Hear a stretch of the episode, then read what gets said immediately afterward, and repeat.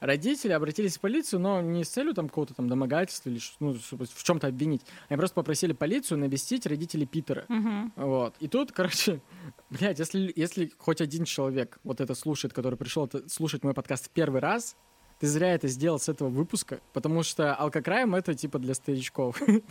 Ты, наверное, это уже понял. Потому что тебе нужно начинать с метода. Салют, катаны и катанессы! Меня зовут Крис Картер, и это подкаст «Пролетая над крыльцом психушки». Подкаст, в котором я из раза в раз рассказываю про людей, которые сходят с ума, слетают с катушек и идут, разумеется, убивать других людей, а вам по каким-то причинам нравится все это слушать. И вы, вероятно, всего уже обратили внимание на название выпуска, на его обложку и поняли, что у нас сегодня Алкокрайм.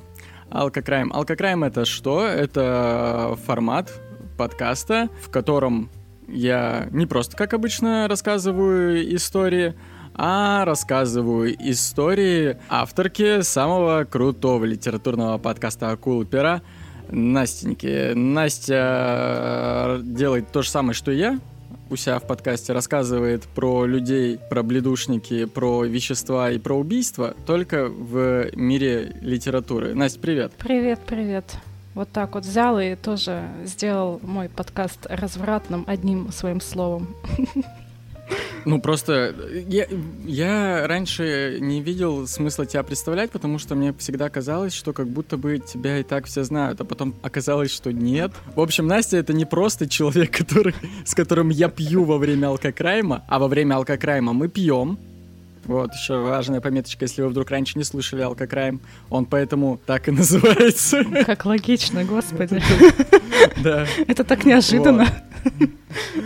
В этот раз я подумал, блин, а Настю действительно кто-то не знает. В общем, да, Настя, на- я рассказываю тут не абы кому, короче, э, истории в этом формате, а авторки литературного подкаста. Пойдите послушайте, если еще не слушали. Что еще хотел сказать? Я ненавижу этот формат. Потому что кто-то из вас его любит, кто-то его любит меньше, но, тем не менее, я вам пообещал, что я буду его выпускать время от времени, потому что, а, все-таки есть большая часть катанов и катанес, которые его любят. Они любят И- мои шуточки просто. Да, да, именно. Я их люблю. И дело в том, что он просто в производстве занимает чуть меньше времени, чем метод, и он отлично вписывается среди остальных подкастов, чтобы вы не ждали там по три месяца очередной метод, как пока он допишется. Поэтому более-менее оперативно можно сделать алкокрайм, вот, чтобы вы не скучали, чтобы мне, у меня был повод вам что-то рассказать. Поэтому вот так. Настя, кстати, еще вы, вероятно, уже посмотрели название Мгм. и обложку, а Настя нет, она не знает, про что будет. Потому что вы-то уже в будущем, а Насти еще нет. Настя всегда тормозит. Да, а еще, кстати, из э, важных новостей. Обычно мы пьем вместе с Настей, а тут, короче, у нас такая дата круглая. Прям практически, как, как это называется? Поминальная, поминальная дата. У Насти сегодня 40 дней без алкоголя. Представляете, давайте похлопаем. Как клубе анонимных Анастасий. Я, я пью безалкогольное вино, и всем, кто приходит э, в красное и белое, чтобы купить безалкогольное вино, я вам сочувствую. На меня реально смотрят как на говно. Вот прям как на говно. Но, но Такие типа, что с тобой? У тебя что, рак? Почему? Почему ты не пьешь нормально? они, они пытаются у меня живот высмотреть. Может, они думают, что я беременная алкашка, я не знаю. И знаешь, что как- а когда обидно, когда у кого-нибудь получается высмотреть живот, У всех. и ты такая, и, т- и ты потом такая еще, блядь, я еще и жирная. Спасибо, блядь, я жирная и трезвая. Так я и живу, собственно. Уже 40 дней, блядь. Ваше здоровье. Да, да, да, да, я тоже э, выпью. Ну и чё, и чё? А, получилось как, Настя не знает название выпуска, но Дело в том, то, что э, совершенно э, недавно, пока я готовился к этому выпуску, а как я к нему готовился? К слову, я вам в телеграм-канале дал возможность предложить свой вариант кейса человека, убийцу, киллера, маньяка для алкокрайма. Вот, и дал вам некоторые критерии. И некоторые из вас в этом поучаствовали. Это еще один повод, почему нужно подписаться на телеграм-канал. Там уже 2000 котиков, и там происходят всякие вот такие вот интересные интерактивы. В общем, я написал критерии, я говорю, катаны, я вот э, доверяю вам, давайте вы вот по этим критериям накидайте про кого вы хотите послушать. И что случилось? Мне накидали, наверное, человек 25 разных. Дело в том, то, что каких-то я отмел, разумеется, сразу, потому что они просто не подходили по критериям, не знаю, почему мне их писали. А, некоторые у меня были припасены для метода, я, мне их было жалко в расход пускать на алкокрайм. Из остальных я составил список. И что получилось, короче, я беру этот список, иду, ну, вбивать каждого в Google и просто, типа, быстренько смотреть э, инфу вообще, что из себя представляет этот человек, потому что mm-hmm. я в памяти не держу всех ребят вообще, кто когда-либо убивал людей. Удивительно, не правда ли? И получается как? Э, у меня среди вот этого списка появляется некоторые там, знаешь, уже целая комьюнити, короче, канадцев. Раньше было много австралийцев, а тут у меня прям канадцев, короче, накидали. И что получается? Я такой выделяю там пару канадцев, нескольких отметаю, потому что про них делал Мишаня, угу. и иду, короче, искать по ним какую-то что, что-то более развернутое. Вот. И чё, выбираю, короче, одного типа, иду в библиотеку, беру там книгу под названием True Crime Canadian Monsters 25 э, Horrorfic Canadian. Мой английский. Но я прям читаю так, как он называется. Типа... В конце еще написано Serial Killers. Короче, это сборник про самых известных и не очень 25 канадских серийных убийц. Я, короче, открываю эту книгу и начинаю ее читать. Я ее прочитываю почти всю. И дело в том, то, что мне, по сути, из этих 25 нужно было посмотреть на двоих по большей части. Ну, я такой, блядь, ну а что там интересного еще есть? Нихуя себе, тут еще чувачки такие. И настолько увлекаюсь одним типом, что я забываю про этих двоих? Так такой, не, в пизду их нахуй. Я такой, тут, тут есть Тут есть тип поинтереснее, короче. Беру его имя и ищу уже конкретно по нему книгу. Ну, разумеется, в честь него, блядь, никто книгу не назвал. Я пиздую, короче, на Killer Cloud, нахожу его профайл на Killer Cloud, ищу, в каких книгах он упоминался, нахожу книгу э, под названием Serial Killers, The Method and the Madness of Monsters. Короче, и это тоже сборник, только уже чуть-чуть поменьше. То есть там уже не, короче, не 25 убийц, а 8. Сама книжка пообъемней. Угу. И там про моего чувачка прям побольше инфы. Я читаю и, короче, такой, так, этого все еще мало. Этого все еще мало. Иду, короче, искать и нахожу третью книгу, короче, которая написана в 2016 году, и она прям названа в честь этого парня. Я такой, отлично, по итогу, я такой думаю, запишу алкокраем, чтобы сделать его быстро, за пару дней, там, на основе одной книги. Блять, я готовил по трем книгам, нахуй. Три, блять. Три книги. Очень-очень быстро, нахуй. Я сам себя наебал. Я другого типа, не ожидала. Я метод метод пишу обычно по одной, чтобы вы понимали. Ну, типа, я беру какую-то одну, несколько читаю, а по одной пишу. А тут я, типа, готовился по трем, потому что, ну, разные авторы, разные детальки, короче, дополняли, и, а у одного вообще, типа, этот, хронология скакала. Причем, что самое интересное, что самое интересное, короче, в самой маленькой книге больше всего по нему информации. Ничего. Типа, был, у меня была книга, там, типа, на 300 страниц, на 280 и на 100 с хуем. Вот в книжке на 100 с хуем больше всего, ну, потому что она только ему посвящена. Mm. Вот. Ну и что, собственно? Я пока читаю эти книги, изучаю это дело, пишу Насте, говорю, Настя, пс, пс, а пойдем Омана смотреть? Она такая, а что это вдруг? Я такой, да, что-то как-то вот захотелось мне. Давай пойдем. Она такая, типа, пойдем. Ну и как вы уже э, видите из названия, Настя, короче, ты не в курсе, но у нас сегодня выпуск называется «Канадский Омен». Прикинь. Воу-воу-воу. Прям, прям вот Прям так, да? Ну, типа, короче, там настолько я вайп Ш- Шестерки будут? Нет, не будут. Ну, mm. типа, come on. Но, но, но, но, но. Перед тем, как мы э, начнем, я такой думаю, блин, у меня же сегодня разговорный подкаст, да, разговорный формат. Такой думаю, дай-ка я, типа, а чё вот все, все разговорные True Crime подкасты могут, блядь, в начале эфира 20 э, минут про кино поговорить, а я нет. Только ради этого, да, мы посмотрели Omen 76 -го года, чтобы сейчас Короче. про кино попиздеть. Нет, да, а. на самом деле, я, знаешь, короче, на какой себя мысли словил забавный? Ну-ка. Мы посмотрели Оман с тобой, первый, который там 76-го, а потом угу. второй 78-го, да? Да. И я, разумеется, типа не могу просто смотреть фильмы. Я потом, короче, лезу еще смотреть э, их разбор от каких-нибудь задротов. Не вот эти, типа, в чем был смысл фильма, Uh-huh. То есть это похуй. Я не люблю, когда мне разъясняют смысл фильма, потому что если я не понял смысл фильма, то, скорее всего, я долбоеб, его надо пересмотреть еще раз. А типа вот эти задроты, которые просто факты интересные рассказывают про кино, про то, как, э, как оно было в производстве.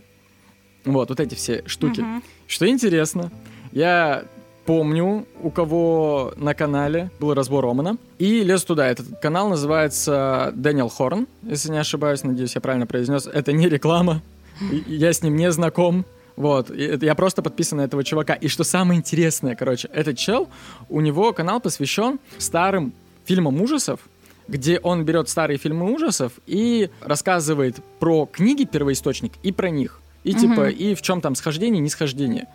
Вот, ну то есть, типа, чел реально задрот. И, блядь, ровно год назад я уже обращался к этому каналу. У меня просто, я такой дежавю словил. Типа, это была не специальная э, акция, но ровно год назад я сидел на этом, я этот канал нашел год назад, потому что, когда готовил кейс Роберта Модзли, который у нас был Ганнибал, каннибал его называли так, mm-hmm. э, репортеры, который у нас был «Ложка мозга», я набрел на этот канал, чтобы понять, как черпали референс э, Ганнибала Лектора через Роберта Модзли. Вот на этом канале я узнал. И вот спустя год я опять сижу на этом канале и слушаю, короче, про Омана. Э, тут нет пересечений э, напрямую с фильмом. Но, короче, дело в том, то, что вот мы с тобой посмотрели «Оман».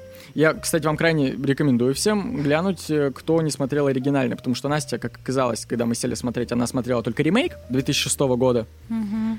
А я просто, короче, пропустил этот момент, потому что я начал смотреть фильмы ужасов, которые как раз начали выпускать сразу после Омана. То есть вот после Омана начались э, слэшеры, и вот я уже с них вылетел. И, короче, ты знала, что мы, мы смотрели с тобой Оман, и мы такие видели, что как бы он снят за 3 копейки. Да. Но он, короче, в натуре, у него как бюджет 8 миллионов. Угу. Но на производство было потрачено 2. Где деньги, Зин, остальные? На актера? Да, да. Нет, это все в 2 миллиона. Где а. еще 6 миллионов, Зин? А знаешь, где они? Где? Они пустили их в маркетинг. Ну, кстати, это вполне себе разумное решение. Когда я говорю маркетинг в 76-м, это не значит, что, типа, они баннеры большие везде вешали. Ну, типа, сколько... на 6 миллионов долларов можно всю Америку заклеить баннерами, блядь. Не только разумеется, Америку. это было не... Да, разумеется, это не так происходило. Они, короче, поняли, что перед этим выходил фильм, блядь, я сейчас не вспомню, не... заклятие, какая-то какая хер... про... про экзорциста, изгоняющий дьявола, mm-hmm. вот, блядь. Изгоняющий дьявола. И он перед этим вообще огромную кассу собрал, хотя тоже снят за 3 копейки. А почему он собрал огромную кассу? Не потому что было много денег на маркетинг, а потому что вокруг фильма «Изгоняющий дьявола» была, короче, такая... Были много таинственных слухов э, мистических, типа а заколдованная кассета, как в будущем будет. И они такие, типа, нужно сделать много всякой криповой хуйни, много, короче, слухов напустить перед выходом фильма и сделать вот ауру, короче, э, фильма, как будто... Короче, как будто бы мы снимаем фильм настолько на, на реальных событиях. То есть он не был на реальных событиях, mm-hmm. нигде они про это не говорят, но они такие типа, мы должны сделать так, что как будто мы снимаем такую бесовщину, что этот фильм проклят на этапе создания. Они делали подставные, короче, типа смерти производственников фильма. Разные травмы, как будто бы на съемочной площадке происходили всякие невероятные штуки, там, блядь, все взрывалось, как будто, короче. И на эти деньги они покупали в СМИ статьи о том, что «О, блядь, они снимают проклятый фильм! Бог, Иисус против этого! Божечки ты мой!» И типа, и это нахуй сработало. А еще знаешь, что сработало? Ну-ка. Фильм снят по книге. Так. Все так думали. Но нет. Потому что это логично. Потому что логично. Была книга. Ну, все время была книга. Типа, а тут появляется фильм. Логично, что фильм по книге. Хуй там, блядь. Они, у них был сценарий. Ага. И они за 8 месяцев до того, как фильм выходит, они такие, мы быстро, нужно за 8 месяцев, чел, садись, И пиши. Подходит к сценаристу, и они такие, да, к сценаристу подходят и такие, ты из этого должен сделать книгу. За 8 месяцев, пока мы заканчиваем. И он идет просто типа из башки добавляет фактов, чтобы специально фильм как будто бы отличался от книги. Но это, блядь, он сделал это в иммерсивном порядке, в обратном. Подожди, то есть получается, что это не фильм сняли по книге, а книгу написали по фильму? Да. А знаешь, для чего они это сделали? Нет. Чтобы, короче, чтобы люди обсуждали, что лучше книга или фильм первые две недели после проката. И чтобы это был инфоповод в СМИ. И они в натуре за две недели, буквально до выхода фильма, выпускают книгу во всех книжных. Хм. И делают вид, как будто Ой, да она там давно лежит, просто вы внимания не обращали. Хм. Прикинь. Тебе не кажется, что они продуманы? Пиздец, просто нахуй. Выпьем за них, да. Да. Молодцы. Так вот, фильм выстреливает. Он собирает, по-моему, я сейчас не вспомню, короче, сколько, ну, много, много собирает. Они делают вторую часть, вторая часть не очень сильно выстреливает. И Дело в том, то, что фильм Омен, вот он снят за два мульта, но он полностью продюсерский, он прям, он продюсерский от и до, там все до мелочей продюсерского. То есть тут нет такого, как у зловещих мертвецов Сэма Рэйми.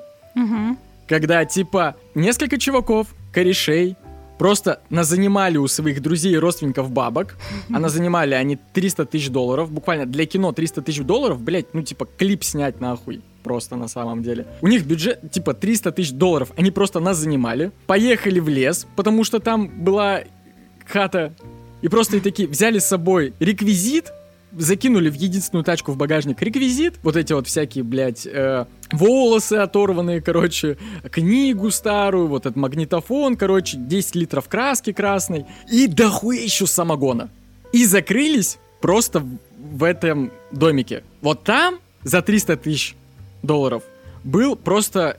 Там было концентрированное искусство. Там чуваки такие, типа, мы снимаем слэшер из говна и палок, мы здесь бухаем, и мы просто, типа, они сценарий писали по ходу дела. Они просто раздували и писали сценарий. Они такие, блядь, а если тут вот так сейчас будет? Типа, они просто не просыхали. Чтобы ты понимала, насколько вот это чистое искусство, зловещие мертвецы, так. в том, что вот они сидят, бухают и такие, типа, блядь, а если, а давайте, пускай у нас чуваки закроют зомби в погребе, а она такая, типа, оттуда вылазит, короче, и хватает кого-нибудь из героев и затаскивает к себе. Они такие, охуеть, класс, класс, класс. Они такие, блядь, но у нас нет погреба, блядь.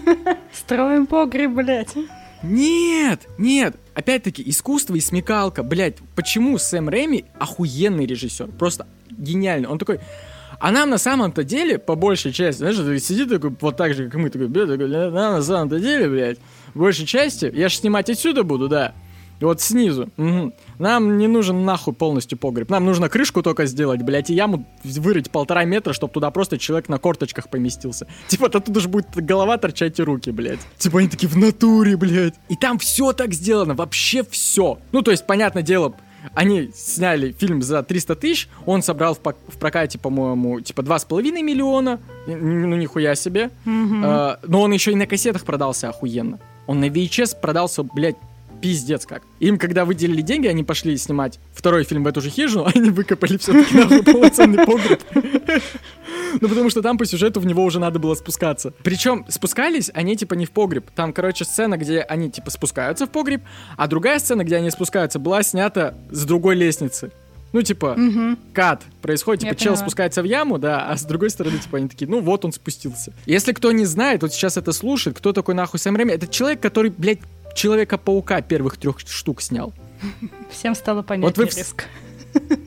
Вот сейчас вспомните первых трех Человеков-пауков, двухтысячных, которые все любите. Это вот это вот этот тип. Вот о, это его первый фильм, он снял, блядь, набуханный сам, самогоном с восьмью корешами. Их, реаль... их в производстве восемь человек. Восемь, блядь. И, типа, и даже не все, не все из них, блядь, на, на съемочной площадке были, были. Так вот, короче, Оман не был вот именно вот этим искусством. Он снят пиздато, но он так или иначе, все-таки маркетинговый фильм. И это его погубило. Знаешь почему? ну -ка. Мы с тобой так и не сели, не посмотрели третью часть, а она завершающая трилогия. И не будем, наверное, а, да? И не будем, потому что он не собрал тогда кассу, потому что внезапно проклятые дети, э, ну, перестали быть модными, и модным стал что? Правильно, слэшеры. слэшеры. И, типа, знаешь, в каком году вышли «Зловещие мертвецы»? В каком? В 82-м, если не ошибаюсь. Ну, короче, на самом деле, все пошли сначала смотреть э, э, «Кошмар на улице Вязов», и такие, типа, блядь, Омен, да пошел он нахуй, тут, смотри, какой блядь. тип есть. Ну, И что самое интересное, э, Крюгер будет тоже фигурировать в нашем подкасте, но об этом чуть попозже. Так что, короче, думаю, можно наконец, блядь, начать, да? м- мы сейчас буквально-буквально закрыли все гештальты, просто попиздели полчаса про кино. Как, как взрослые настоящие True Crime подкастеры. Е, наконец-то я, я смог себе это позволить. Так вот, так вот, короче, быстренько, быстренько поймай сейчас вайп, вернись так немножечко в вот этот вот вайп. Да, я там. И слушай, короче, нашу историю Питера Вудкока. Вудкока как человек лесные яйца.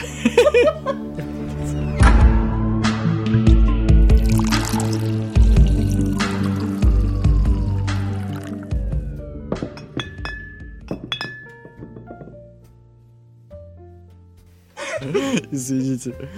Короче, смотри. Этот чел родился 5 марта 1939 года Мгм. в Питерборо, в Онтарио. И, короче, о его родителях вообще ничего не известно. Те, кто смотрел Оман, они сейчас будут ловить вайбы. Так. Единственное, что знают, то что у него была мать некоторая, которую звали Хуанита.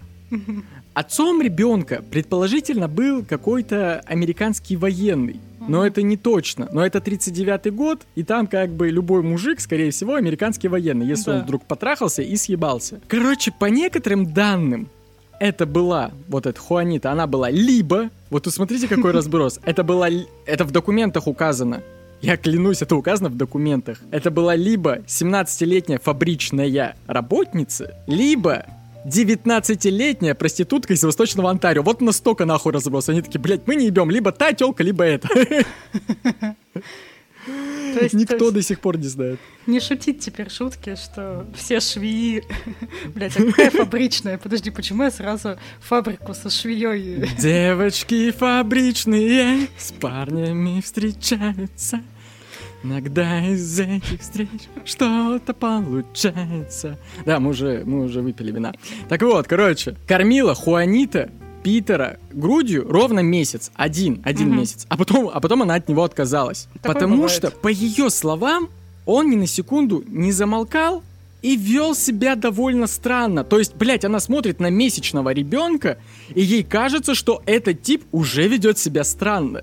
Мгм. Типа, насколько сильно должен странно вести себя месячный ребенок, чтобы Хуанита такая на него посмотрела, типа, это, это что-то не то. Ну, если он не говорит, мама, нахуй сиську, тащи э, вискарь, то в принципе всё в по- в порядке, да.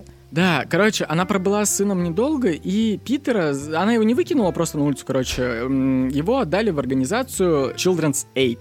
Э, И, собственно, вот там, в документах организации Children's Aid, мы знаем о том, что она либо вот этот человек, либо вот этот человек. Ну, либо шоколесы, как в этом. Как в Омане. А, Алиса, блядь. Ну как, шакалка? Женщина Напиши- шакала. Напишите, пожалуйста, кто-нибудь. Шакалих. мне- Напишите кто-нибудь феминитив, к слову, э, жена шакала. Это как этот, блядь, помню, в дире- о, где-то, короче, чел подошел, он такой, гуся знаешь? Да, так вот, жена его. И такой, гусыня, он такой, точно. Так вот, э, Children's Aid занимались тем, что вот у них не было, короче, конкретного приюта, потому что с приютами был напряг, 39-й год. Привет, здравствуйте, короче. Вот, с приютами вообще напряг. Но они занимались клевой штукой, что они, у них было много-много-много семей, которые могли по очереди брать детей на передержку.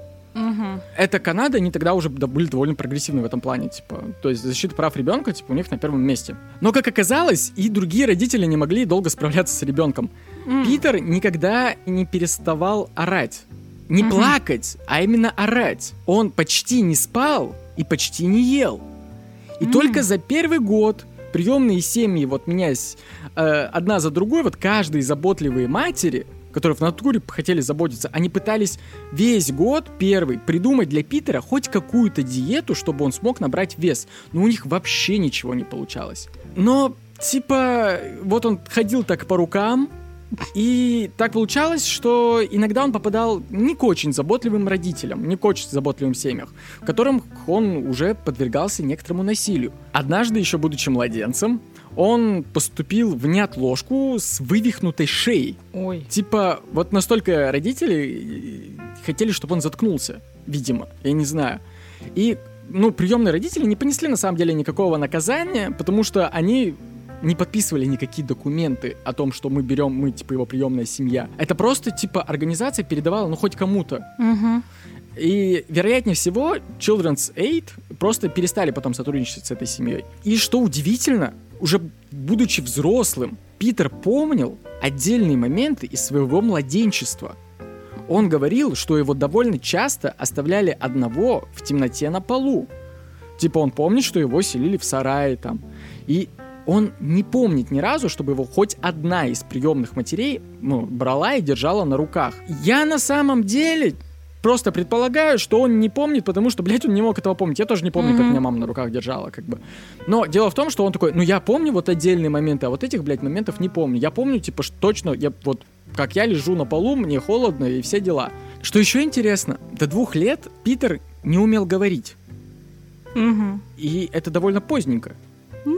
Но многие подмечают, что это не совсем так.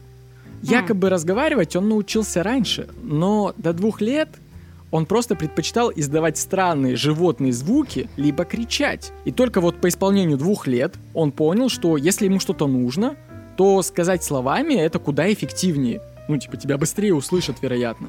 Когда Питеру исполнилось три года, он наконец-таки попал в руки тех родителей, которые вот часто брали на передержку тоже детей в, во времена войны Мгм. и всегда хорошо о них заботились, прям супер хорошо.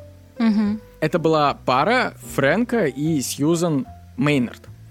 У них был свой собственный сын, у них был красивый трехэтажный дом в дворянском стиле. Сейчас этого дома, кстати, к сожалению, нету уже. Э, Его снесли, и на его месте стоит церковь. А, Ну, короче, что, почему тебе так смешно, блядь, когда дом, Разумеется, месте церковь, блядь. Что там еще построили? у дома была просто не очень хорошая репутация. Там родился, блядь, э, там жил ребенок дьявола. Ну, Нахуй. конечно, надо церковь стро- строить. Да, это просто так не осветить. Так всегда бывает. Строим, строим храм. К слову, короче, Фрэнк, чтобы ты понимала про семью вообще. Мгм. Смотри, Фрэнк работал бухгалтером. Сьюзен была домохозяйкой. У них вот был сын Джордж, и он был на 10 лет старше Питера. Мгм. Они были, ну вот, семьей такого преуспевающего среднего класса. И семья хоть и брала детей на передержку, чтобы те пожили в доме, вот пока им не находился приют, но почему-то на этот раз Сьюзен настолько прониклась вот Питером, Мгм. настолько сильно прониклась, что она такая, типа, «Э, муж, сына, давайте мы его оставим. Они такие, ну, блядь, давай, типа, чё, прикольный чел. Она как будто почувствовала за него ответственность. Мгм. И она действительно была хорошей матерью. И она, типа, пришла и подписала, типа, под свою ответственность, но не усыновляла его Мгм. все еще. И э, Фрэнк тоже не был в стороне. Он сделал тогда уже для двух своих сыновей в скором времени каток на заднем дворе. И все кругом, вообще все соседи, э, родственники подмечали, что Питеру в натуре прям было хорошо в этой семье. Но на самом деле это было только на поверхности. Возможно, ему-то и было хорошо. Так. Но Сьюзен не переставала замечать странности в поведении ребенка на протяжении всего его взросления. И как бы у нее уже был старший сын, и она знала, с чем сравнивать. Потому что, ну, как бы, я видела, как растет в этих же условиях, по этому же воспитанию нормальный пиздюк. А с этим что-то не так. И странности заключались во всяких мелочах, э, которые вроде бы вот с первого взгляда в глаза не бросались со стороны. Но в совокупности, когда ты их начинаешь перечислять, они выглядят довольно жутко. По воспоминаниям приемных родителей и других взрослых, первая, вот самая первая осознанная черта характера, которая появилась в маленьком Питере. Вот у тебя это выебоны, да? Раньше меня родились. Ну, первая вот эта вот Да. осознанная черта характера, которая в Да. тебе зародилась. Да. Вот. У Питера это был снобизм. Ха.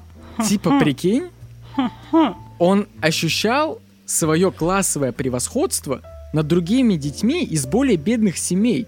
А также вообще совершенно не считал нужным считаться с мнением сверстников на, ну, там, в принципе, на игровой площадке. Любые чужие идеи для игры, которые предлагались там, казались ему чушью, и он заявлял об этом прямо. Он смотрел на детей с презрением и предлагал постоянно там свои какие-то варианты игр. Он такой, знаешь, типа, кто-нибудь говорит, а давайте мы, блядь, в салки поиграем вот по таким правилам.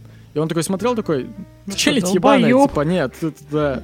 Ты кто такой вообще? У тебя батя сколько зарабатывает, нахуй? Ну, я не буду с тобой считаться. И, разумеется, таким образом ему было довольно сложненько попасть в компанию, в коллектив других детей, и он быстро начал подвергаться буллингу. Ну, типа, либо просто э, изгнанию и, и там различным...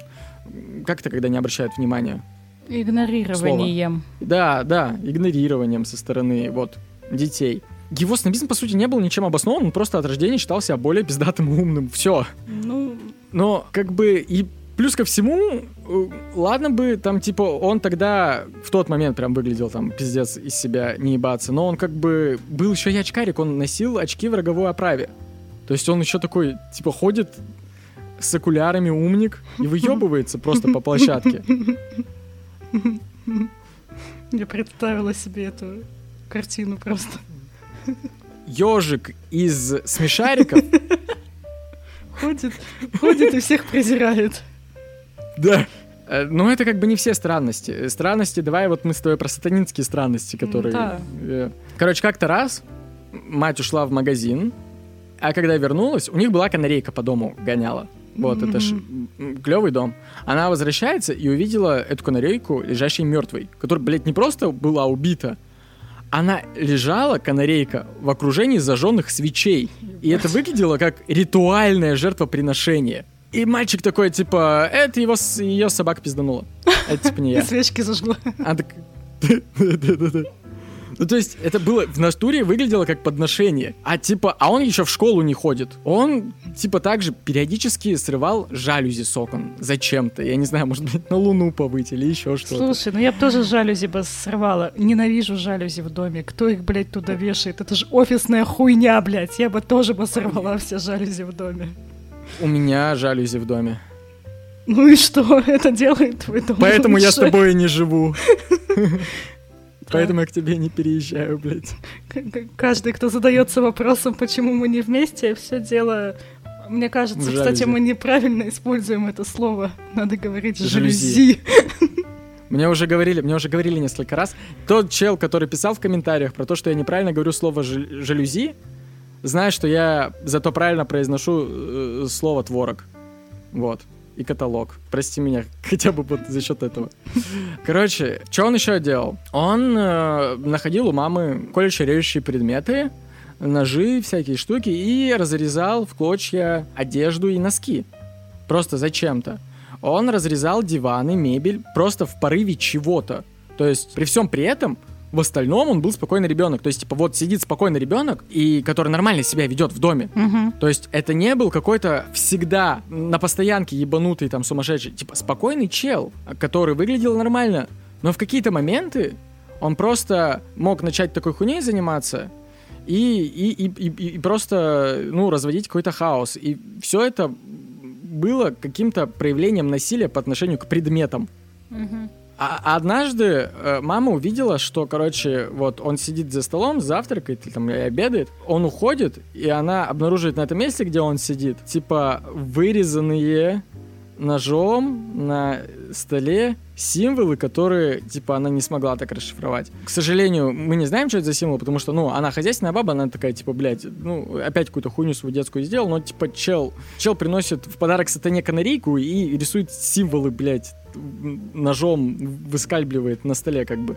Такое себе. Вопросики должны возникнуть. Да. Некоторые. С, примерно с четырех лет он периодически убегал из дома, не потому, что его дома абьюзили, били или еще что-то. Он сам на это никогда никто не нажался. Просто, просто с нихуя побежал далеко. Потому что, ну, во-первых, короче, у него в тот момент уже э, начал развиваться некоторые фетиши, о которых я тебе позже э, скажу, не сексуальный.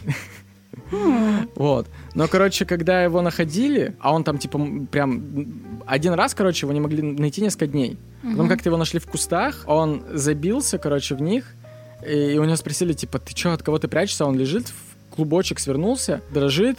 И он такой, типа, я жду, что Господь придет и, помог... и поможет мне. Ну, Господь Бог. Интересно. Чего он боялся, непонятно. И только ближе там к пяти годам, то есть после пяти лет, он перестал кричать при приближении к нему незнакомцев. До этого, если кто-то не из семьи и не из детей, а кто-то из взрослых незнакомцев на улице, Мгм. к нему там подходил, эй, малыш, или там кто-то к родителям пришел, кого он не знает, он типа орал и забивался в угол. Типа как... э, Он вел себя как кошка, которая увидела, что ты включила пылесос. Вот так он себя вел. И у него только к пяти годам, короче, это прекратилось. Ну и, собственно, Да. вот ближе к пяти годам также у него появилась вот его первая страсть, первый его фетиш, страсть к общественному транспорту. Когда он первый раз в 4 года увидел трамвай, он влюбился нахуй.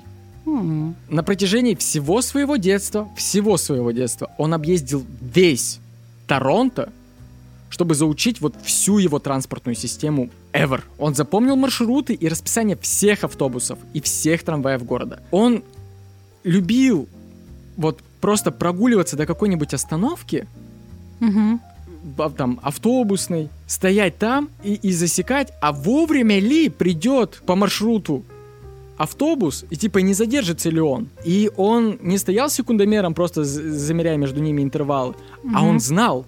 Он просто, его просто поражала система, которая так отложена, ну, т- т- так отлаженно работает. Он, Он- такой, типа, нихуя себе, это все так клево двигается, и всегда по времени. Кайф. И, блядь, это тоже вопросики. Если бы, если бы, бы Питер жил в Саратове, он бы охуел, блядь. Такой маршрутку 4 Он часа такой, ждешь. сука, пять минут назад должна была приехать. Где, блядь? А потом еще 20 стоит с бабками. А когда ему было 6, на Сьюзан, э, ну вот на его мать, Мгм. получается, напал грабитель. М. И вследствие чего она получила черепно-мозговую травму, и в ее голове тоже что-то щелкнуло. Она не перестала быть менее заботливой, но она стала более раздражительной.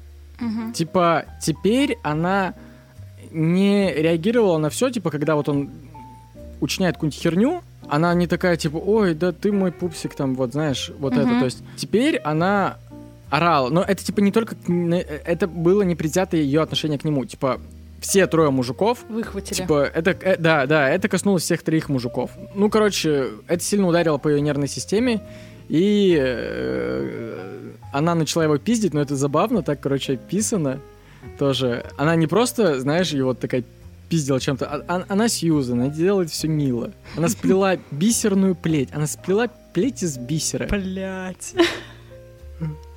И просто, и хуярила его бисерной розгой. Ну, не только его, вообще всех мужиков. Какая прелесть. Представляешь, она была из такого перламутрового, розового и голубого бисера. Я так себе, так себе это и представляю, на И самом она, и деле. она каждый раз просто такая, знаешь, с идеальной укладкой.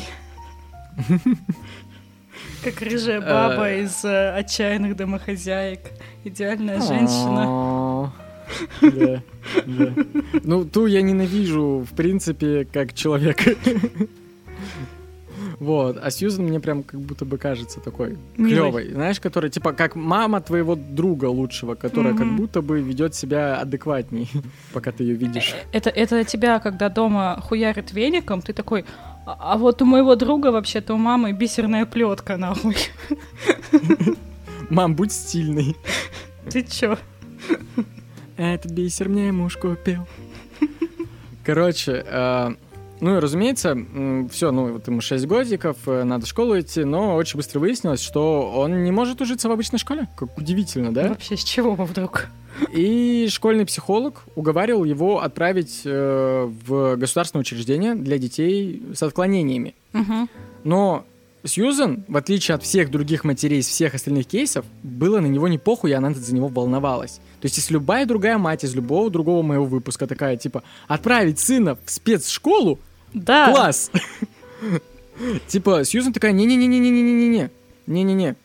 Я буду искать, блядь, сама школу частную, пускай даже дорогую, окей, но типа, но чтобы, лишь бы его не булили, не, важно не чтобы от него избавились, Угу. Ну, не, не чтоб я просто от него, типа, избавилась, он перестал мне нервы ебать. Не просто сплавить его на каких-либо педагогов, а мне действительно хочется, чтобы было место, где мой сын чувствовал бы себя комфортно. И она в натуре, типа, проездила, блядь, все деревни, нахуй, в Торонто, вокруг, блядь, чтобы найти. И делала это много раз. Ну и, короче, э, перед тем, как она начала их прям проезжать, э, сначала она нашла ему довольно дорогую частную школу, э, которая была прям возле дома. Угу. Это тоже не помогло. Это была обычная школа, все еще. Обычная, просто частная. Но детей там было поменьше, и вроде как она думала, что там дети из нашего социального класса, тоже. И, наверное, просто вот у него проблемки с детьми э, с, из-за того, что вот они разных э, социальных прослоек, а он у меня сноб ебаный.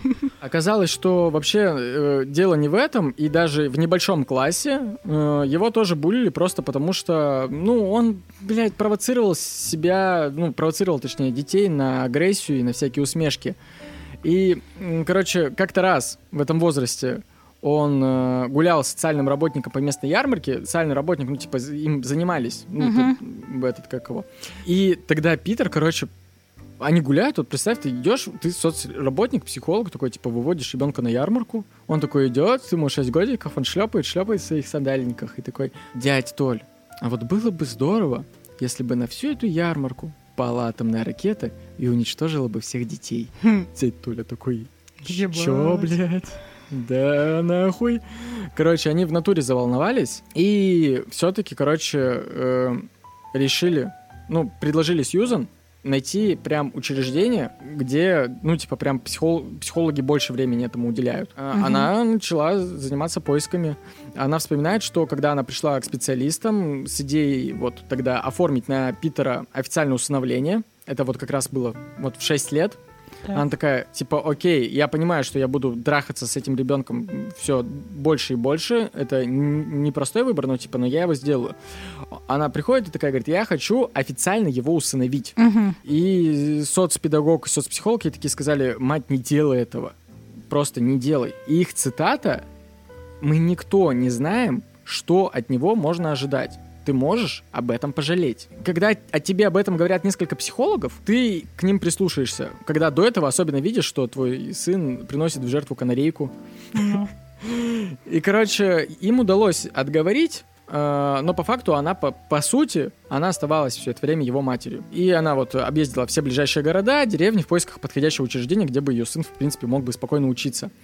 Но дело в том, что многие хорошие места, действительно хорошие места, были просто-напросто переполнены. Мгм. Но она нашла место. Это был детский центр э, Sunside э, в Кингстоне. Правда, это был центр для неуравновешенных детей. Он так и назывался. Детский центр Sunside для неуравновешенных детей. Точка. Он был частным.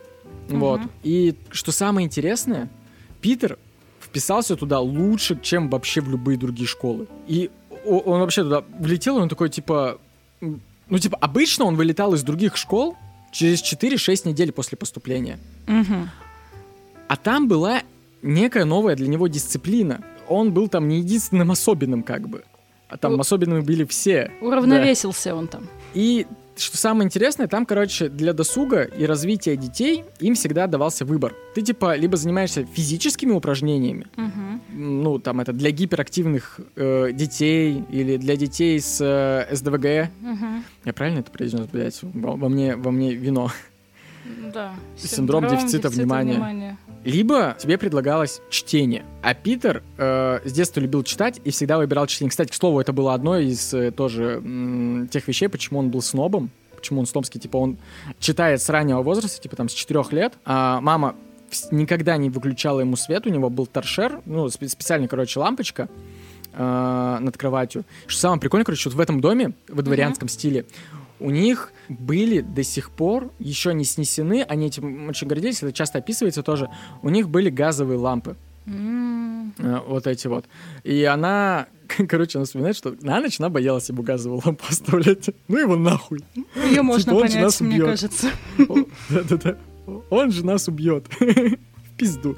Вот, поэтому э, у него была отдельная лампа ночного света, короче, потому что он ночами действительно читал с 4 лет, и это была прям его страсть. Он брал охапки книг с собой на прогулки и уходил просто на какой-нибудь пустырь. Там он проводил время, вот в таком, в таком режиме, с, прям с 11 до 15 лет. Mm-hmm. И как он вспоминает, это было лучшее время в его жизни. А чем он там занимался, собственно? Ну вот, помимо этого. Ну, он, он много читал, он читал различные детские приключенческие рассказы. Из-за этого он довольно часто уходил в свои внутренние миры, угу. в которых он придумывал целую воображаемую банду мальчишек, которые постоянно выходили с ним какие-то приключения. А потом ему вообще купили велосипед и позволили выезжать на велопрогулки. И именно тогда, вот в этот промежуток с 11 до 15, будучи на великом, для него открылся, как в GTA, короче, открылось, как в Скайриме, блядь, у него весь Скайрим открылся, короче. Вся карта Торонто. Тебя отпускают там на несколько часов покататься на велике, и на самом деле, типа, никто не контролит тебя. Потому что, ну, ты нормальный чел. И он действительно за эти годы объездил вот весь Торонто, изучил его вдоль и поперек. Также там ездил, там наблюдал за трамваями, автобусами. В школе, когда вот он уже был, э, ну, возвращался когда обратно, чем там заниматься в другие часы. Когда рядом не было взрослых, он, ну, что делал? Изучал свою сексуальность, либо uh-huh. наедине сам с собой, либо с другими детьми. И, правда, его один раз застукали за приставанием, к, с, с, ну вот, э, короче, он приставал к 11-летней девочке, uh-huh. но это там типа не было прям сексуальное насилие, про какое-то приставание, короче, было. Но первый его полноценный опыт сексуальный по обоюдному согласию, хочу уточнить, был с другой ученицей. Uh-huh. А, ему было 13, девочка была там на, на пол на, на, на год младше. Угу. И, ну, по сути, у него прям была как будто бы э, как будто бы нормальная жизнь. То есть каких-то сексуальных девиаций, отклонений не было. Его не насиловали. Это, типа, не была та спецшкола, где тебя, типа, где ты подвергаешься насилию или еще что-то, или где ты там настолько обезумел, что ты кого-то подвергаешь насилию. Uh-huh. Нет, у него там, типа, ну, даже что-то было. Но дело в том, что когда ему случилось 14, э, школа уже имела полное право выпроводить его нахуй. Потому что эта школа рассчитана для детей до 14. Чем она и воспользовалась, да? Ну да, дальше ты поступаешь в school. Угу. Но, короче, а, нет, они, они, короче, сжалились над ним и оставили его еще на год. Угу. Вот, но через год э, он все-таки вернулся в прежнюю школу, в то, в которой был последний раз. И, разумеется, он снова быстро подвергся буллингу и издевкам. То есть э, до этого ты просто подвергался буллингу, а теперь ты, типа, уехал на несколько дней, ой, на несколько дней, на несколько лет в школу какую-то, особенно в Хогвартс, блядь, свой. И теперь тут вернулся, блядь, к нам. Неуравновешенный, блядь. Да. И, короче, эм, он вспоминает, что ученики школы, они, короче, сорвали с его одежды нашивки, которые э, были за заслуги в прошлой школе, знаешь, ну, типа, как, да, блядь, да, как пионерам да, там нашивали да, эти всякие да, штуки там. Лучше всех э, там разводит костер, угу. лучше всех знает птичек, вот эта вот вся хуйня, как, да. как у скаутов, короче. Вот. И у него было много таких нашивок, потому что он, типа, ну, там, проявлял какую-то активность. Они все это убрали, потому что, типа, что это, блядь, пришел тут нахуй со своими орденами из, про, из другой школы в нашу школу. Блядь. Да, да, типа, это тут вообще ничего не имеет значения. И расхуярили его велосипед. Суки какие. Все, всем пизда. И, ну, и, собственно, как бы, нет, ну, он не стал их там, типа, поджигать или еще что-то, просто, типа, его опять перевели, перевели в, в другую частную среднюю школу, и это был, э, простите мне мой английский, это был Блор Дейл колледж School, и туда он поступает в, уже в девятом классе, и его учителя помнят его достаточно как, ну, такого способного чувака, который преуспевал в естественных науках, угу. в истории, в английском языке, и он на самом-то деле часто набирал 100% в тестах из 100. Mm. И его сверстники в этот момент его уже не булили, а просто избегали его. Ну, потому что это девятый класс. Типа, уже там, типа, они как будто немножко подостыли. Правда, я помню, что у нас девятый класс все еще был там Горячий. не очень. Но на самом деле, типа, в девятом... Нет, да, в девятом классе уже на самом деле всем насрать. Уже никто не хочется пиздиться сильно.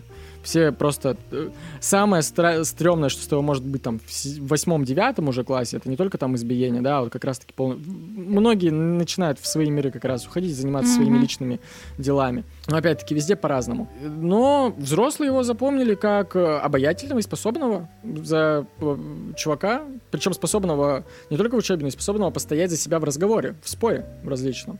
М. Потому что ну, он был закален разными школами, и он во всех продолжал выебываться.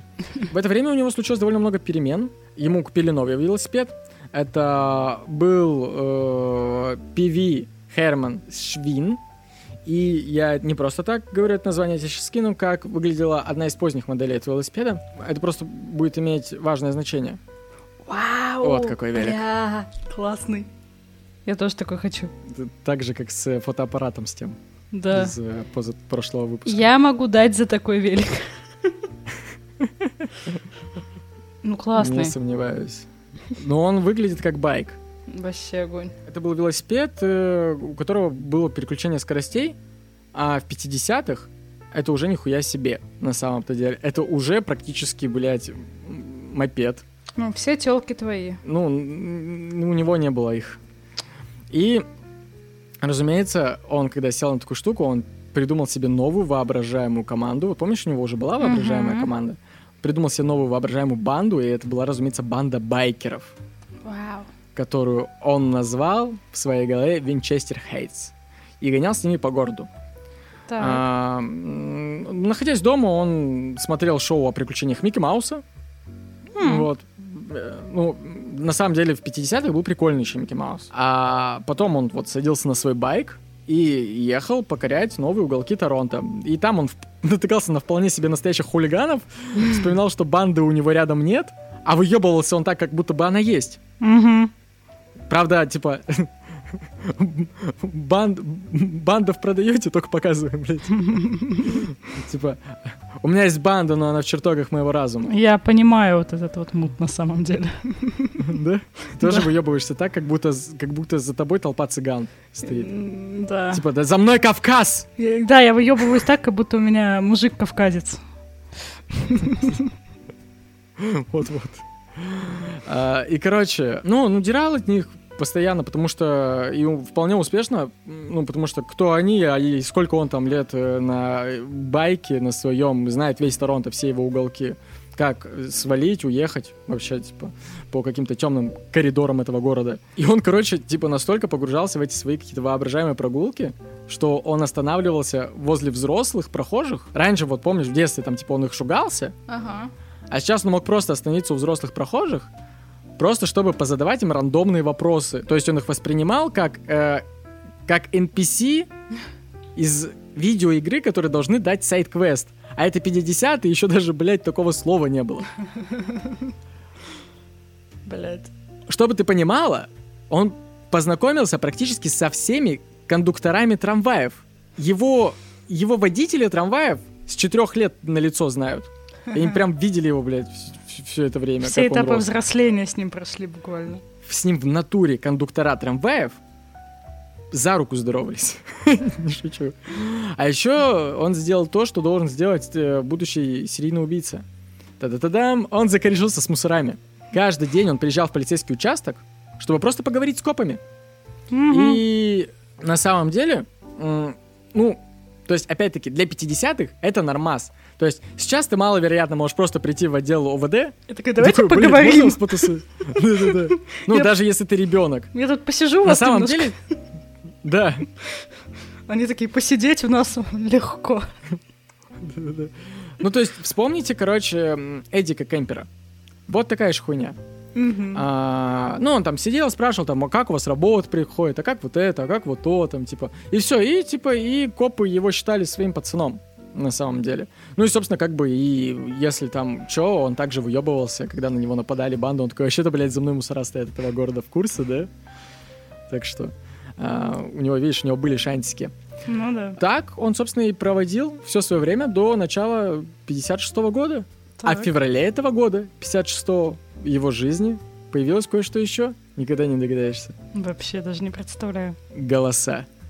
Да ладно. Навязчивые голоса, которые просили его узнать, Как выглядят дети изнутри. Mm. Из чего же, из чего же, из чего же сделаны наши девчонки.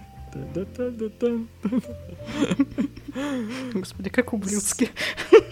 Короче, сначала голоса приходили к нему во сне в виде всяких э, разных э, странных образов, которые заставляли просто заглянуть различным мальчикам и девочкам под одежду. Но очень быстро эти образы сменились на те, которые предлагали ему посмотреть на анатомическое строение тел других детей. Ему снилось, как он буквально препарирует человеческое тело. Угу.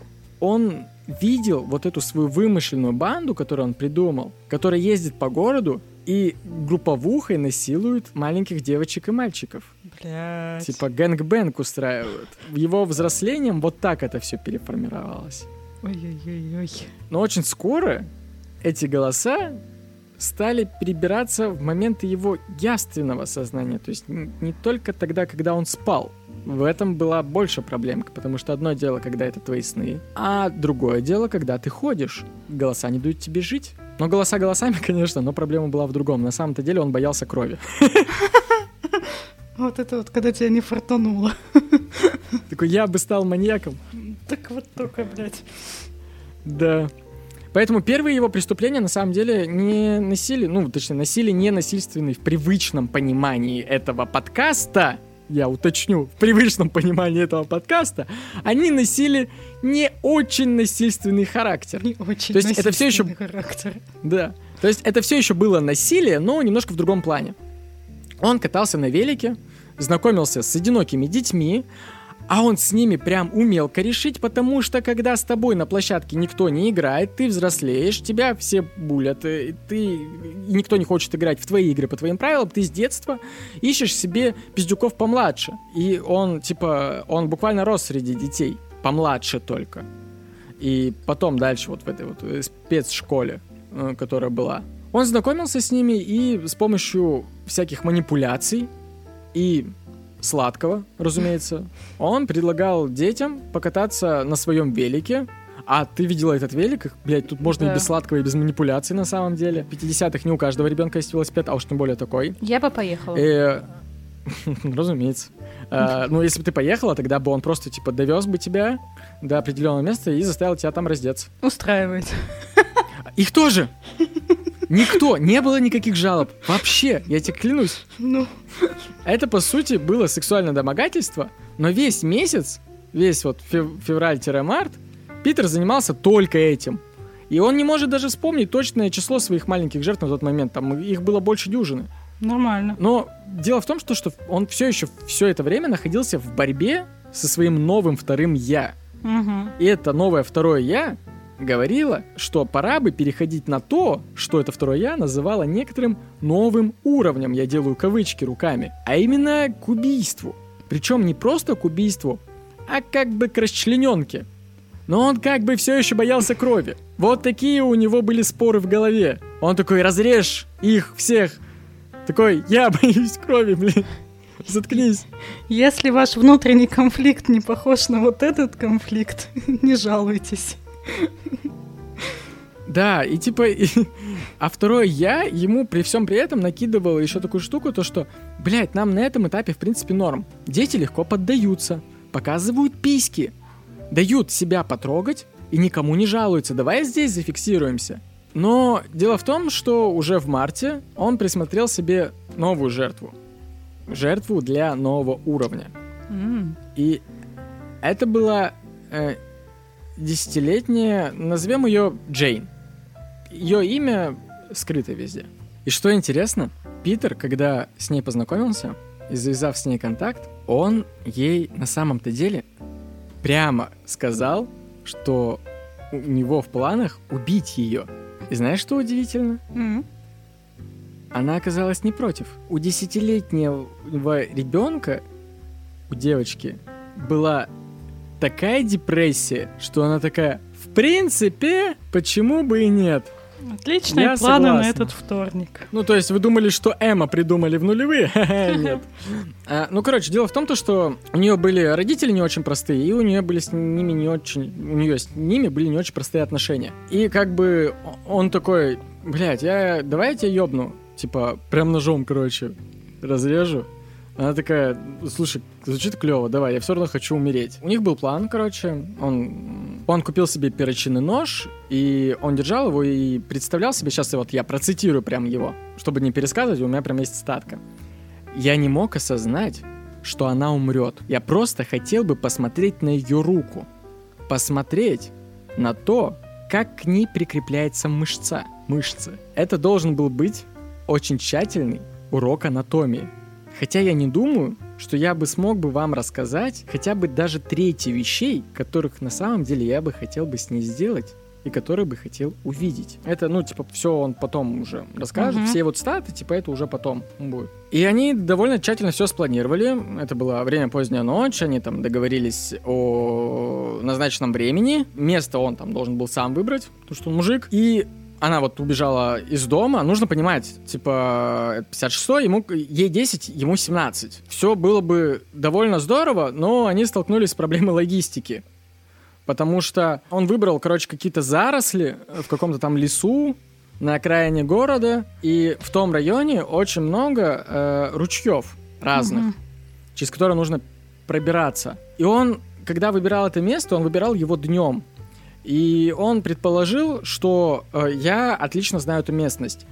Но на самом-то деле, поздней ночью, если она очень темная, даже с фонариком, ты даже на знакомой местности не очень хорошо ориентируешься. Тем более, если там это какая-то лесистая местность. Угу. И, короче, они в тот день, в ту ночь точнее, решили, короче, плюнуть на это все, таки ой, в пизду, короче, пошли домой, давай в другой раз. Э, ну и, короче, они э, разошлись по домам, и родители дали ей пизды. Разумеется, короче, типа, где она шлялась? Она, ну, разумеется, она не сказала, что я хотела, чтобы мужик меня убил. Вот. Блядь, до меня только сейчас дошло. Ей 10, ему 17. Типа, наш в натуре смотрел на него, как на Эдварда Калина. Ну да. И он такой, я убью тебя. Она такая, давай. Да. Сука, точно. Нихуя себе. А, я об этом не думал, когда готовился, на самом деле. Теперь все сошлось. Блядь, ебать, у Беллы тоже была депрессия. Кто из нас не мечтал в 10? Чтобы нас а, убил 17-летний сноб. А хочешь, я тебе его фотку покажу в том возрасте уже? Да, ну, типа, конечно. Конечно, хочу. Скажешь, сколько Эдвардов Калинов из... Вот, короче, без шуток. Без шуток. Вот Давай. сейчас, без иронии. Сколько Эдвардов Калинов для 56 -го года из 10? 11. Но он такой красавчик вырос. Пиздец. Если бы, короче, подожди, сейчас без иронии на полном серьезе. Если бы у меня была бы депрессия, вот этот милый молодой человек на своем велосипеде ко мне бы подъехал и сказал, слушай, давай я тебя сейчас покатаю на велике, но потом я тебя убью, я бы сказала, сейчас, давай я задачи доделаю сегодняшние и поехали. Я бы, я, бы, я, я бы сказала вот так.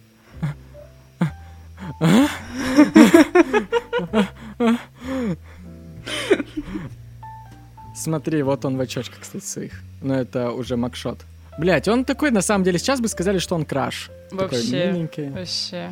Вообще. И губы такие пухленькие, так, красивые. Красавчик. Э, Мне нравится. Кстати, прическа, прическа, кстати, модная на нынешние времена. Угу. Значит, реально, из барберной вышел пацан. Вообще, вообще четкий. Ну вот тут у него на макшоте как будто бы еще прыщи, вот, а без очков а он был прыщавым. вообще красавчик. Не, на самом деле, типа, у него проблемки были то, что он был в очках и прыщавый. И прыщавый. Но, типа, в целом... В целом нормально. Нормально. Блять, он кого-то и... похож, я не могу понять на кого. И, короче, единственное, что случилось, короче, это после того, как родители Джейн узнали, что она тусила всю ночь с Питером, родители обратились в полицию, но не с целью там какого-то там домогательства или ну, в чем-то обвинить. Они просто попросили полицию навестить родителей Питера. Угу. Вот. И тут, короче, блядь, если, если хоть один человек вот это слушает, который пришел это, слушать мой подкаст в первый раз, ты зря это сделал с этого выпуска, потому что алкокрайм это типа для старичков. Ты, наверное, это уже понял.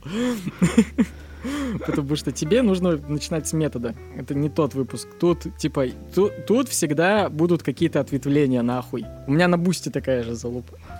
Короче, рассказываю. Э, что случилось? Переносимся в тот момент, когда время, блядь, э, 2 часа ночи, час точнее, час 30 ночи, и я сижу примерно на этом моменте истории.